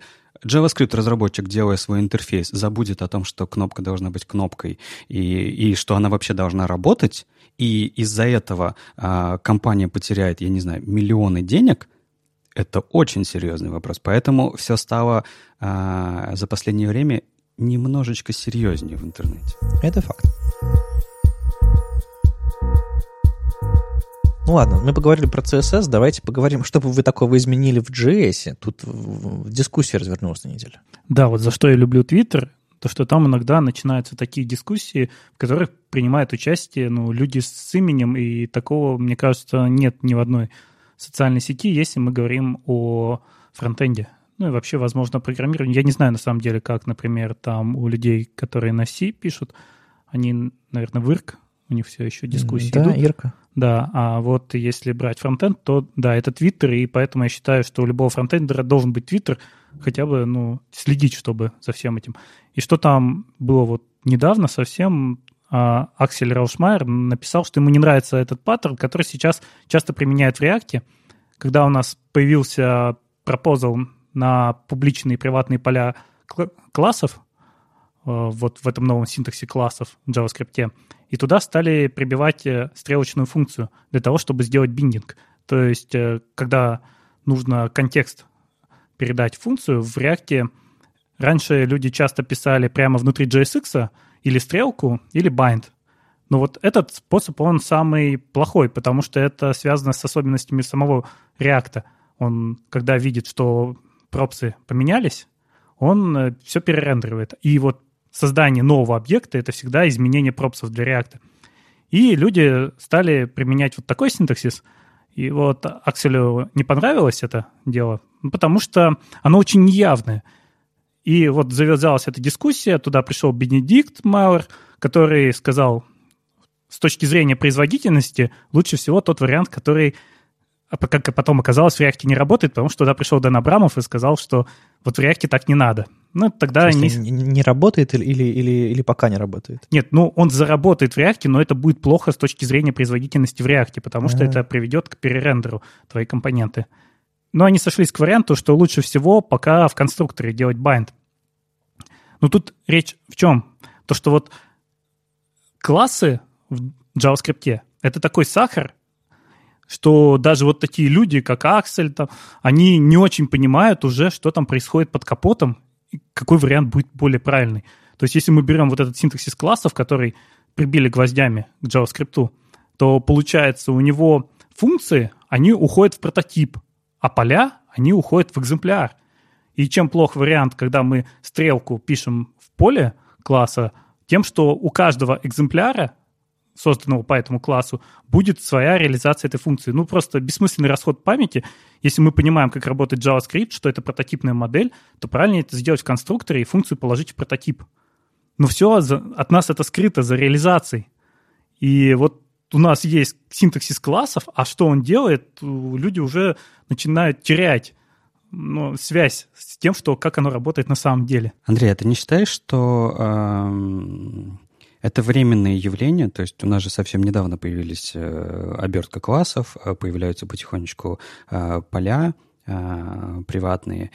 Э, тебе не кажется, что это просто временное явление, когда ты должен маши, ну, как-то в голове прокручивать, как это ложится на прототипную модель. Потому что прототипная модель — это а, то, как мы всегда это делали. Мы еще помним, как это делается, поэтому мы всегда хотим новый синтаксис как-то в голове разложить на старый, чтобы нам легче было понимать это.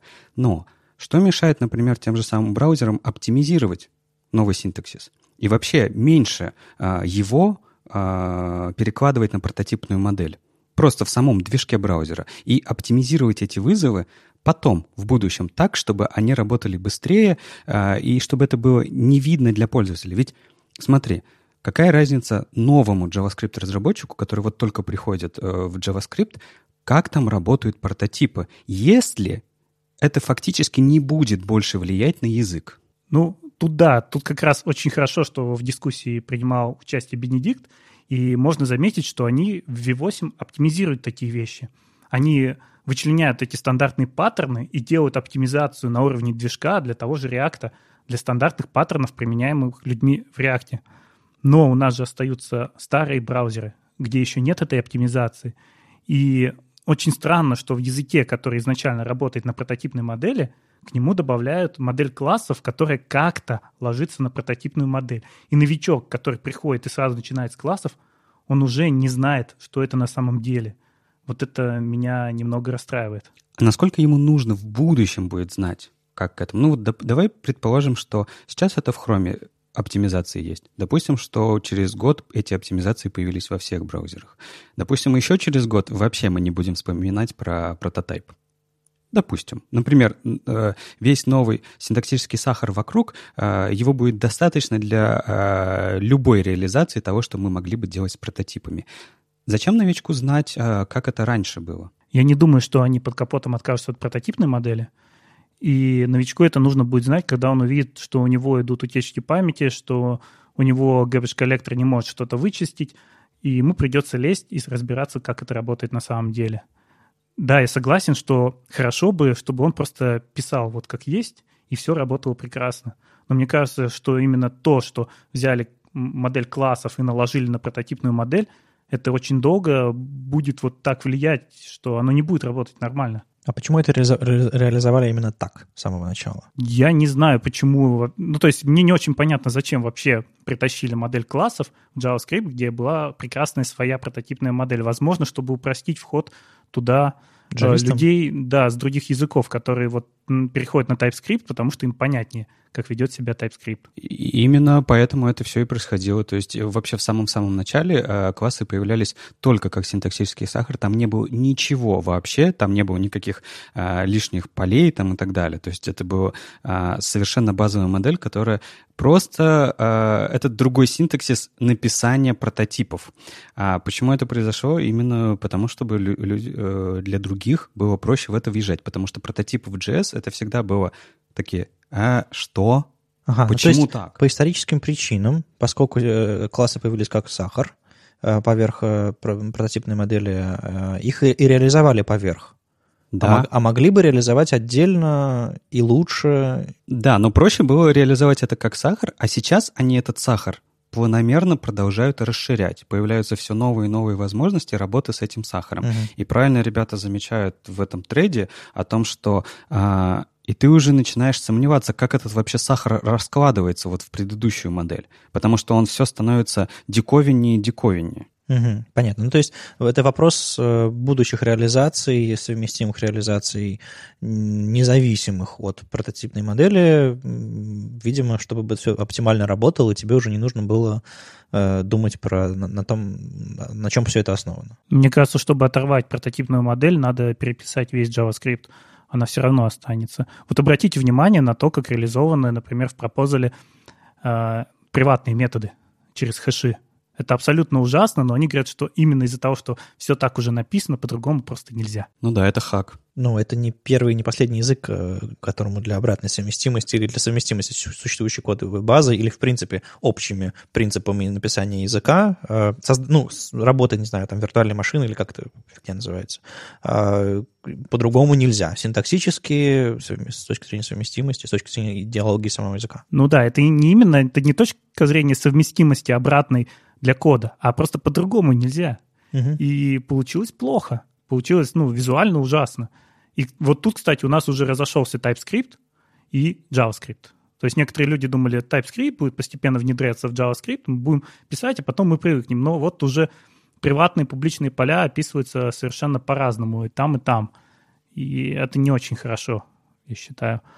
А еще я заметил, что люди используют уже публичные и приватные поля, и они не понимают, что это пропозал. Они настолько привыкли, что у них бабель под капотом, они не понимают, что это еще Stage 3 недавно перешел, и считают, что это уже в спецификации. Не, ну это известная проблема, и она никуда не денется, к сожалению, потому что а, в самом описании процесса стандартизации существует этап, когда мы делаем полифилы на бэбеле чтобы проверить в реализациях конкретных проектов. То есть этот этап работы Babel, он не пропадет, и все равно будут всегда разработчики, которые будут типа на bleeding edge э, и пытаться э, использовать то, что еще не зафиксировано. А, и, разумеется, в этот момент э, сам синтаксис может меняться, от этого никуда, но хорошо то, что э, в процессе стандартизации описано, что и плагины на Babel, они должны тоже видоизменяться и поддерживать новый синтаксис. Да, но здесь что, видишь, тут две проблемы. Во-первых, люди не знают, как это работает под капотом, а во-вторых, люди зачастую не знают, что этого вообще еще нет, а они уже пользуются. Не, ну то, что не знают, как под капотом, э, да, это, наверное, проблема для таких для глубокого уровня погружения, но это не проблема для, э, скажем так, верхнего уровня разработчиков, которые просто фигачат из того, что есть, они используют либо которые есть, э, просто собирают из компонентов, которые есть и так далее. Для них же это не важно. Вот, например, э, async и await ты уже используешь в своих проектах? Да, чуть-чуть совсем, потому что в восьмой ноде они только... Да, да, да. И то, что э, это просто на самом деле такой небольшой, опять же, сахар, сахар вокруг промисов, ну, потому что э, core-функциональность, она работает на промисах. И, но ты этого не видишь и не знаешь об этом. То есть ты, возможно, знаешь. Но, например, какой-нибудь новичок, он просто будет ставить async в функцию, await в вызовы, и понятия не будет иметь, что это на самом деле работает промис. Как он работает? Должен иметь. Если он хочет э, глубокое понимание, какие проблемы у него могут возникать и как uh-huh. их решать, да, неплохо было бы. Но это не так страшно, как именно непонимание прототипной модели. То есть здесь все будет работать нормально. А вот там люди сталкиваются с тем, что они перестают понимать, что у них в реакте происходит. Почему они навесили функцию, она не срабатывает. Или почему у них там тысяча объектов отжирает столько памяти. Тут надо знать. Мне кажется, этот момент, момент э, куча магии, которую делает React, э, и которую людям, э, в принципе, сложно... Они, они принимают это как э, данность. И поэтому React для них прав, а JavaScript для них это просто инструмент. Соответственно, если что-то не работает, ну, это, конечно, не проблема React. Ну, мне кажется, что э, тут э, люди уже не думают про JavaScript, когда они пишут React.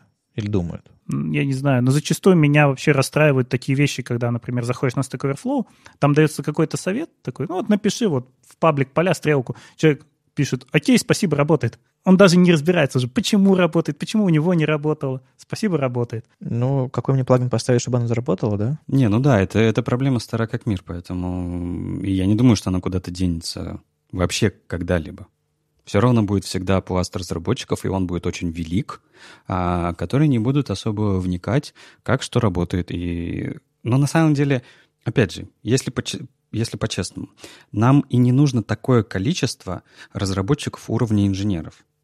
Согласись.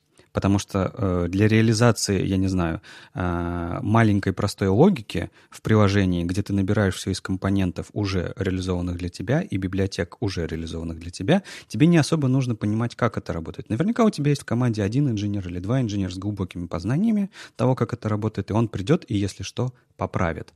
Но нужно ли рынку столько много инженеров или нет? Ну, а представляешь, если бы у тебя Slack не тормозил? Э, я боюсь, что это проблема а, корневой функциональности. То есть, в принципе, была неправильно выбрана технология для реализации конкретного а, приложения. То есть, в вебе ведь он точно так же тормозит. Но зачастую мы, когда начинаем профилировать что-то, видим, что очень много мест, где просто по незнанию допустили такие ошибки, что если их все вычистить, то производительность увеличивается сильно. Да, например, типа выключить dev мод в продакшене, да? Ну, я скорее, например, о методах Lodash, которые могут э, какой-нибудь из empty очень много поджирать производительности. Не, ну это вообще, в принципе, разработчики должны уметь профилировать. Это ведь тоже отдельный вопрос, и я бы не сказал, что а, да я бы сказал, что очень малое количество JS-разработчиков умеет профилировать приложение. Да подождите, а профилирование это базовый или инж... это инженерный навык? Мне кажется, это инженерный навык. То есть, ну, ты можешь, э, будучи базовым специалистом, э, нафигачить интерфейс, а твои, твои проблемы разгребает другой? А, ну да, ну просто мне кажется, что базовые навыки, ну то есть вот э, разработчик, который на самом нижнем уровне, то есть вот он умеет, он это сборщик, он умеет собирать из э, разных готовых вещей. Он не реализует ничего нового. Он не создает новое. Он компонует. Я не говорю, что это плохо, это нормально. Нам очень много нужно таких людей, чтобы собирать интерфейсы, чтобы собирать прототипы, чтобы, ну, как бы двигать эту всю массу вперед, потому что у нас огромное количество всего генерируется.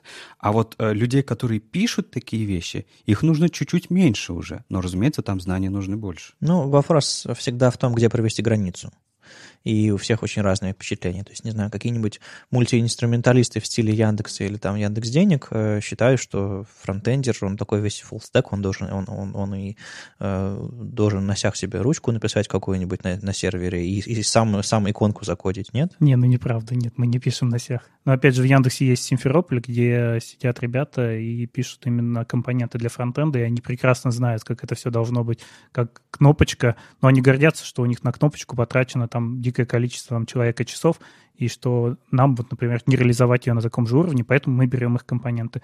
Так что мы скорее вот посередине между бэкэндом и фронтендом. Угу. Ну, то есть вы в каком-то смысле интеграторы существующих решений, э, допустим, фронтендерских каких-то модулей, а, которые там в Симферополе пришли, но... Но при этом у ребят есть свои собственные да, э, модули да, и расширения, да. поэтому они их пишут тоже. То есть тут такого деления, пожалуй, что типа интегратор, инженер и там бэкэндер, нет. Тут есть как бы бесконечная цель, что в каком-то... С одной стороны ты интегратор того, что пришлось тебе из другого отдела, там, дизайна, интерфейсов, еще чего-то. С другой стороны, ты инженер.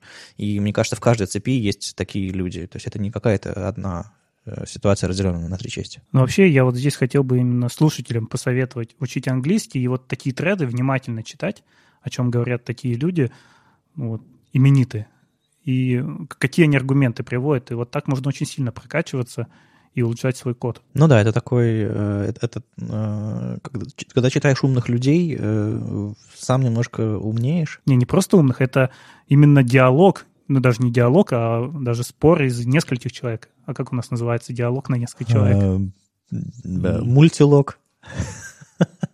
Да ладно, без разницы. Совет понятный, совет хороший, пользуйтесь. А тут ведь что произошло еще? Тут очень много новостей на неделе произошло с, с спецификациями разными. Мы поговорили про JavaScript и CSS. Надо немножко поговорить про третью ногу этого, этой нашей, не знаю, третью ногу нашего веба, э, про, про HTML. А тут, э, да, Леша, тебя... Леша в фейспалме почему-то. Да, про третью ногу. Да, тут просто HTML 5.2 зарелизился в V3C Recommendation 14 декабря. Все, 5.1 забыли, 5.2 теперь наше все. Не сказал бы, чтобы там что-то кардинально для нас меняется, потому что это же просто документ, который а, фиксирует то, что, по идее, уже должно было произойти в браузерах. Я просто очень быстренько прям моментально то, что зацепился взгляд. А, диалог-элемент появился, супер-супер. А, в HTML прописано то, как работают модули из JavaScript. Referer policy работает. Это когда мы можем указывать с помощью мета-тегов, как передавать рефереры на другие сайты или не передавать, либо по каким там конкретным принципам это должно происходить. Canonical рео-атрибут для линка наконец-то а, приняли, потому что это всегда было бесячее. Это штука, которая нужна для того, чтобы подсказывать поисковым системам, где главное зеркало страницы, и она была не она не была офици... в официальном стандарте. Из-за этого всякие валидаторы ругались на нее. А, inner Text, наконец-то, согласились, что это нормальные вещи, то, что Internet Explorer тогда придумал, а, и то, что у вас в спеке был текст-контент, нет, давайте inner текст тоже внедрять в спеку, и типа угу. это вещь, которая как бы будет с нами.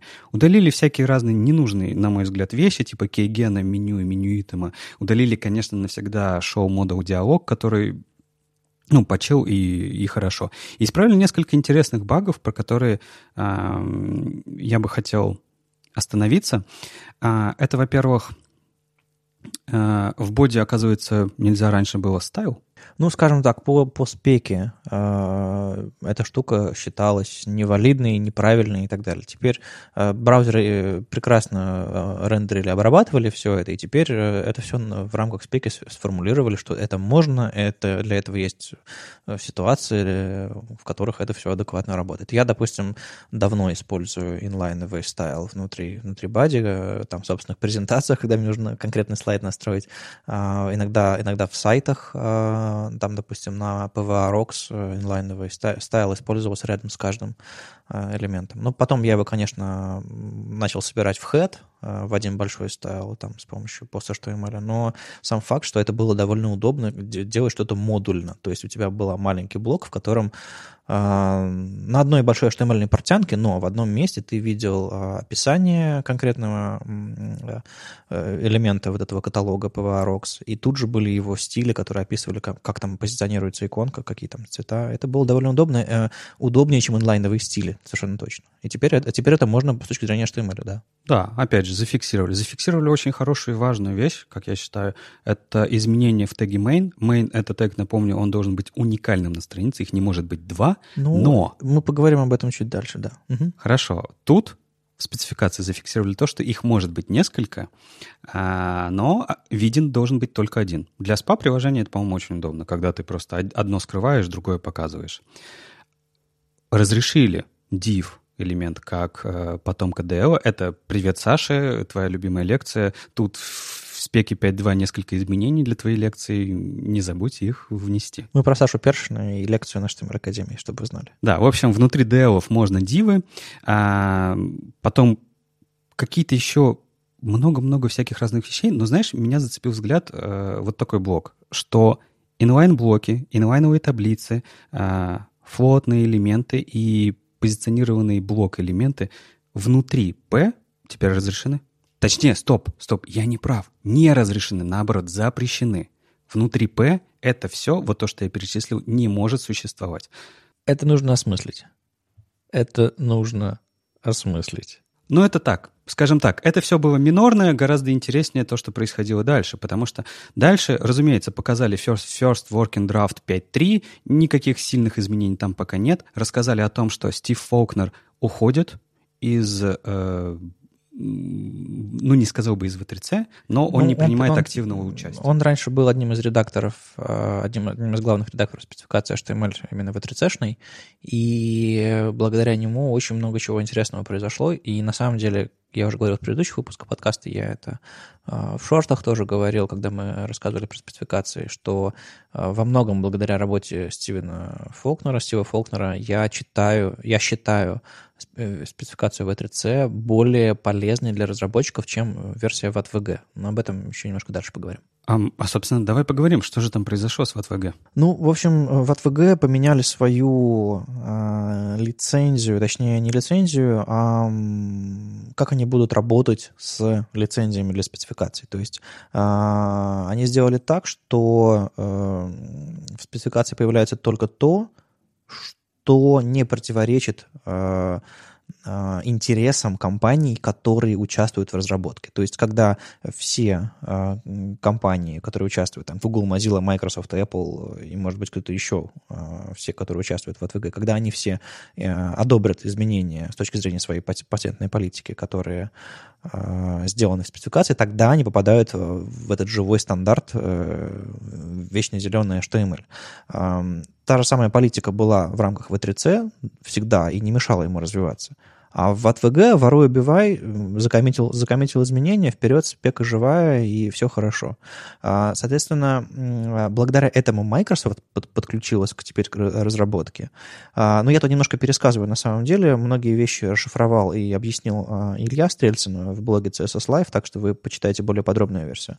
Но главное, что здесь забрежила надежда на объединение спецификаций. По крайней мере, формально а, им не будут мешать патенты, э, патенты и вообще интересы компании, потому что модели у них теперь э, развития с точки зрения там, интересов отдельных компаний теперь схожие. И учитывая, что все-таки сохраняется какие-то критические, критическая разница между этими двумя спецификациями, в какой-то момент они могут слиться в одну, но как это именно произойдет и что будет, пока, пока непонятно. Мне кажется, то, что Стив Фокнер отошел, отдел и то, что АТФГ объединило все браузерные компании под собой, а, мне кажется, это как раз-таки и приведет к тому, что они, спецификации не будут объединены, но просто как правильно это было и написано в том числе в CSS Live, о том, что сферы влияния раз, разделят. Условно отдадут в АТВГ возможность заниматься веб-спецификациями, а вот всякую в E3C ведь, помнишь, мы с тобой говорили, огромным количеством спецификаций занимается, mm-hmm. не только а, которые про создание веб-сайтов. И, ну и пускай они и занимаются. И пускай, например, HTML, CSS и всякие другие веб-браузерные API занимаются в ATVG.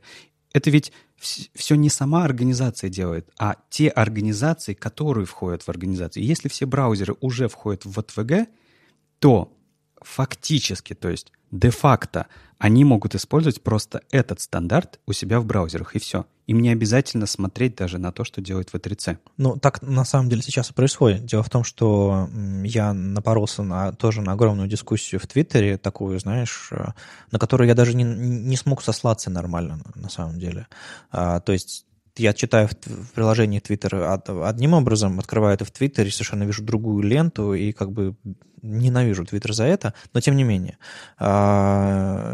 Я попытаюсь выковырить для вас, дорогие слушатели, какую-нибудь ссылку, чтобы вы почитали все это. В общем, как только прошла эта новость про новую политику в АТВГ по работе со спецификациями, а, начались сразу обсуждения, типа, а может быть, нам давно уже пора смержить в 3C-шную версию, в ATVG-шную версию. И, соответственно, пришли а, люди из браузеров и сказали, напомнили, наверное, потому что, в принципе, это известный факт, что браузеры при реализации чего-либо пользуются спекой в.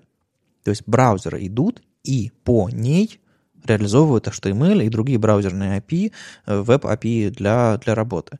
V3C э, не используется как источник правды. Однако в ATVG спецификации есть очень много версий, есть очень много а, вещей, которые в браузерах а, не работают, хотя описаны в спецификации. Работают не так, работают плохо или даже, даже прям не рекомендованы.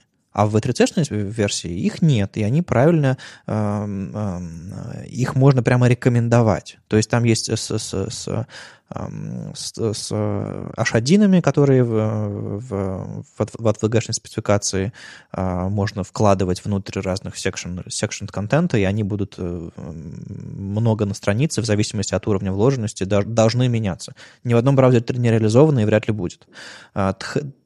А, T-head элемент, э, господи, не T-head, а как же называется? H-group. H-group элемент, э, он, по идее, должен группировать два заголовка в заголовок и подзаголовок, если там H1, H2. Это тоже ни одного браузера не реализовано, и это антипаттерн. Э, в ATVG-шная спека это рекомендует, в V3C-шная спека это запрещает.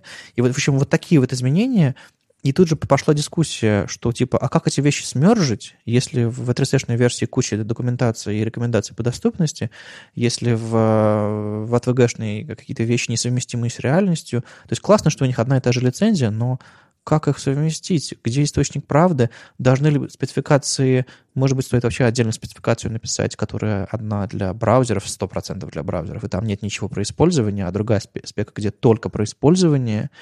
И вот такие вот вещи э, снова подняли какую-то э, тучу, бучу. И я совершенно не знаю, чем это все закончится, у меня есть ощущение, что опять ничем, потому что слишком серьезные, слишком серьезные противоречия. Просто ты сказал о том, что есть противоречия между двумя спеками, V3C и VTVG. Я бы сказал, что тут не два участника, а три участника. Это еще и браузерная реализация. И надо смержить-то не две вещи, а три вещи. И в этом смысле, мне кажется, ничего не поменяется. А, возможно, браузеры будут просто отдавать предпочтение в, к разработке новых вещей. Для, к ВТВГ, потому что там обсуждение происходит а, шикарное, а, там все участники а, видны, они обсуждают, принимают участие и решают а, о внедрении хороших вещей с хорошим API. Тот, тот же пример Фетча, промисов, если я не ошибаюсь, каких-то других API прекрасно описан, все ну, шикарно. У нас есть одна проблема. У нас есть проблема с двумя самостоятельно развивающимися версиями стандарта HTML, вечно, вечно зеленым или, или, или, или версионированным. И для некоторых компаний а, для некоторых типов устройств, там был хороший пример, и Патрик Лауки приводил, что типа BBC запускает какой-нибудь iPlayer на каком-то телевизоре. У них JavaScript библиотека для проигрывания видео. Им нужно, чтобы по определенному стандарту все фичи поддерживали. Тогда они сертифицируют этот а, iPlayer на каком-то телевизоре. И им нужно сказать, чтобы этот плеер поддерживал все возможности спецификации 5.1, допустим, HTML. А, и тогда это все будет нормально. То есть есть реальный use case, для чего нужны версии стандартов. А в вечно зеленый стандарт, как зафиксировать его какой-то снапшот? По комитам ну, комит может быть, э, э, не знаю, перетертый, история как-то поменена, или это, в общем-то, может быть незначимый комит какой-то. Ну хорошо, а с другой стороны, у нас и браузеры перестали, ну вот э, на браузеры перестала влиять как-то версионность сама по себе. Да, да, Тебе да, какая да. разница? Есть, на самом деле люди правильно говорят, что для вечно зеленых браузеров нужна вечно зеленая спецификация, но есть use cases, когда версионирование спеки нужно, и вот BBC-шный этот type как, как пример. А, а там еще была интересная дискуссия про то, что действительно нужно сделать спеку отдельную для разработчиков, и Джейк такой, э, Арчибальд в этой дискуссии предложил, мол, а может быть нам э, сделать эм, правило, написал новый, новую штуку в спеку, для, для браузеров в спеку, и обязан сабмитить какую-то статейку на MDN, где описываешь примеры использования вашего нового API не в спеку, чтобы это было огромным, огромным э, документом, который грузится в браузере и вешает вкладки. Если открыть там в ATVG-шную спеку не multi-page, а в одну, как бы вы очень долго будете ждать, пока обычный HTML без, даже без JavaScript просто отрендерится. Там огромных размеров спека. А, может быть, стоит примеры использования рекомендаций уносить в отдельные какие-то документы, может быть, не спеку, может быть, именно на MDN, как теперь наше общее место. То есть очень классная дискуссия, очень много всего интересного мелькнуло, но не знаю, я все-таки не верю, что что-то поменяется. А, а, кстати, Стив Фолкнер ушел, как может показаться, не потому, что политика поменялась, еще что-то такое. Мне кажется, эти вещи просто совпали. Стив Фолкнер вроде бы ушел, потому что а, сейчас меняется, обновляется редакторский состав в 3C, и туда включают новых людей, а, там мой, мой коллега Швитанг Диксит из, из, из, из Индии а, участвует, там еще каких-то людей включили. А, то есть обновляется редакторский состав, чтобы представлять сообщества локальные, чтобы разные люди с разным бэкграундом занимались редактированием, собственно, спецификаций. У них уже был, по-моему, первый съезд нового состава редакторского. То есть какие-то перемены происходят. Так что Стив свое дело сделал, и я по-прежнему считаю в 3 версию приоритетный для разработчиков просто потому, что она, она ближе к реальности к реальности, а, к рекомендациям, которые по разработке интерфейсов, а не по реализациям браузеров. При этом а, обсуждения до сих пор лучше всего проходят в ВТВГ. Они открытые, они публичные, и они интересны внешним разработчикам. Что Я... ты имеешь в виду под открытостью? Как бы в E3C все эти обсуждения на гитхабе... Да, но там ты не можешь... Вот я приведу пример. Например, Доминик Деникова, uh-huh. наш известный э, человек, которого иногда бомбит, а иногда он выдает прям отличнейшие вещи, ну. а, предложил, точнее, он уже внес в вечно зеленый стандарт, в вечно зеленую спеку, а, предложение для того, чтобы для линка, для рела, который preload, а, был новый рел, модуль preload. И это отличнейшая идея. И обсуждение того, как они это реализуют, вместе с Эдди Османи, с... Эм, с другими людьми. И с другими людьми. Э, отличнейшее обсуждение, где они решали, как конкретно они будут делать. Идея шикарная и здорово, что они ее предложили. Идея в чем? У нас появляются JS-модули. Uh-huh. Отлично. А давайте их приводить тоже. Мы же посмотрели, как это круто работает с, со шрифтами, либо с другими вещами. Но... А почему нужен отдельный тип рела? Отличный вопрос, и на него есть ответ. Потому что было бы неплохо приводить не только корень, а и все зависимости. А, мне кажется, это нужно было... Смотри, у нас есть э, link rel preload, и там есть атрибут as. И было бы классно, на самом деле, в S засунуть не скрипт, а скрипт-модуль.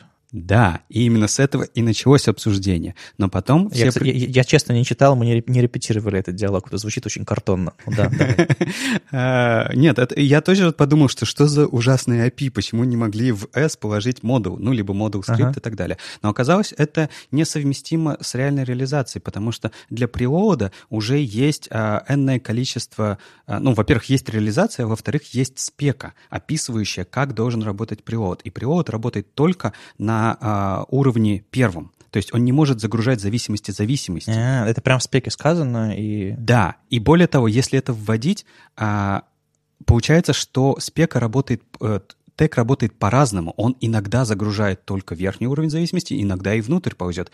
И решили, что это вводит, а, будет вводить к непониманию разработчиков, и лучше всего ввести новую вещь, потому что помимо модуль preload, то есть модуль скрипт, нужно еще добавить э, дополнительные вещи типа, э, я не знаю, загрузки не только э, через загрузки в, сервис, в сервис-воркерах таких же вещей, либо в других местах. То есть там не одна вещь, типа э, модуль preload. И зато у тебя, смотри, какая прекрасная вещь получается. Ты говоришь link rel модуль модуль preload, он у тебя подгружает весь твой новый JS-файл, все его зависимости, но пока не исполняет. А как только ты его где-то вызовешь, он у тебя исполнит его, и все зависимости уже будут подгружены. По-моему, шикарная вещь. А если не вызовешь? А что будет... А, хорошо, точно такой же вопрос. Будут лежать мертвым грузом. Да, а что будет, если ты предзагрузишь шрифты, но не будешь их использовать? Ну, Купил билет и не поехал. Да, но лишние килобайты протащишь по сети. Да, но ведь э, Link Rel модуль привод тебя никто не заставляет вставлять, когда ты не используешь эти вещи. Это инструмент для ускорения э, работы, ускорения загрузки. Ты идея ведь всех этих приводов то, что ты браузеру в самом раннем в самый ранний момент времени подсказываешь, что я буду пользоваться этой штукой, а у этой штуки есть много других штук, поэтому ты их предзагрузи, а потом, когда ты загрузишь всю фигню, весь дом отрендеришь, выполни их и используй. Слушай, а на каком я докладе слышал на, на Holy.js про вариант э, Эвола загрузки закомментированного JS, а потом э, Эвола его, какой раньше использовали? Я уже не помню, на каком а, докладе. Это у Фридмана вроде было. Да, да по-моему, Фридмана, да. Э, то есть э, как сейчас такие вещи реализуются? Загрузить, но, но, но, не, исп, но, но не исполнить. Дефер? HTTP2 push? Через скрипт просто. Не, я имею в виду реально используемые варианты, а не фантазийные или, или... В смысле, это все реально используемые варианты, ты можешь... Имеется в виду, чтобы скрипт загрузился, но не, э, не начал, но, но не исполнился. Привод. А, ну чтобы не исполнился, это же только у нас ECMAScript модули новые так умеют. А так у нас всегда должен, любой JS, который тебе загружается, должен его лоэтиться. Ну, но preload работает именно так. Ты пишешь link rel preload, s-скрипт, и все, у тебя подгружается скрипт, но не вызывается, а вызываешь ты его отдельно. Ага. А единственное отличие с модулями, что, что он будет подтягивать зависимости. Да. Ну и проблема в том, что нам еще нужно отличать обычный скрипт старый от uh-huh, нового uh-huh, скрипта, uh-huh. потому что там принцип же загрузки совершенно другой. То есть, а, а если ты сейчас при, при, прилоудишь модуль, то он начинает подгружать зависимости только когда ты его исполняешь. Ты ну, не можешь вызываешь. сейчас прилодить модуль. У тебя все сломается, браузер не сможет. Он скажет, что, ну, короче, не получится. Окей. Okay. Вот, но почему дискуссия это хорошая? Потому что она началась со скрипта, но ребята дальше продолжили и, и такие задумались. А может быть нам подумать о том, что у нас в принципе должен э, появиться механизм подгрузки вещей с зависимостями. Почему бы тогда этот, этот момент для CSS не рассмотреть сразу же? Мгм. Ну, то есть, да, это просто у нас, учитывая, что у нас поломанные импорты в CSS, э, в смысле, работающие не так, как мы хотим, тут как бы вопрос сложный. А, Я одного не могу понять. Ты начал демонстрировать эту дискуссию в рамках ВТВГ как хорошую дискуссию, а такая дискуссия в рамках В3 не могла произойти? А я... Смысл в том, что она, возможно, и могла. Но по факту такие дискуссии происходят в ВТВГ. Ну, потому что браузеры, как я уже говорил, они считают источником правды спеку ВТВГшную. Э, вопрос, наверное, который меня беспокоит, это о том, как их смержить. И это, пожалуй, главное, что вообще, главная проблема, которая у нас есть. Как эти спеки привести к одному, чтобы все согласились. Потому что э, э, Хейден Пикеринг, э, Стив Фолкнер, вот эти вот ребята, которые много занимаются доступностью и э, много шпигуют спецификацию HTML всякими примерами, использованиями и рекомендациями из реальной жизни, чтобы спека была на самом деле полезна не только браузерам. Эти люди говорят, что они посылают pull-реквесты в в спеку в AdVG, их отклоняют, и их игнорируют, и не пытаются исправить реальное положение вещей. То есть, когда э, в AdVG спека рекомендует там, э, там э, main для любого содержимого на странице, для любого, не главного содержимого, а для любого, что противоречит работе скринридеров, э, ребята из VATVG ну, говорят, ну, whatever, нам все равно. И не парятся. Это, это уже не первый год в спеке в AdVG так написано то, что нарушает, то, что мешает, то, что плохо. Почему? Непонятно. И вот момент э, мержа этих спецификаций будет, если это произойдет, это будет безумно, безумно хорошо. Я двумя руками за. Но главное не потерять, э, не потерять по дороге все полезное, что было написано в рамках V3C спеки. И убрать все, что вредное в рамках VTVG. Ну, то есть э, задача невыполнимая, но, может быть, новые люди, которые пришли э, в V3C, и, может быть, это новая патентная политика, может быть, пришествие Microsoft благодаря нему, этой политике. Может быть, это все поможет нам что-то поменять. Ну, я вас послушал и понял, что давно не верстал. Не писал HTML, точнее. Да, э, а я вас послушал, понял, что давно не писал JS. С вами был 99-й выпуск подкаста «Веб-стандарты», его постоянные ведущие Алексей Симоненко и Вадим Макеев из HTML Академии. И сегодня у нас в гостях был Андрей Мелехов из Яндекс Денег. А на следующей неделе будет сотый выпуск. И что-нибудь что мы для, для вас придумаем. Мы дожили до этого момента. Казалось абсолютно невозможно. Е, Да. ура! Я надеюсь, ты менее фальшиво будешь кричать на сотом выпуске. А выпуске ты мне колпачок дашь с этим? Колп- колпачок? Праздничный. Э, Да, ну, в общем, мы что-нибудь придумаем, мы, наверное, и пофоткаем, как мы все это снимаем. Может быть, какое-нибудь видео снимем, может быть, может быть. А может быть, просто устроим себе выходной, Леша, может, а? А Вувузелу дашь? Трещотку. Ладно, в общем, э, услышимся на следующей неделе в сотом выпуске. Пока. Пока. Пока.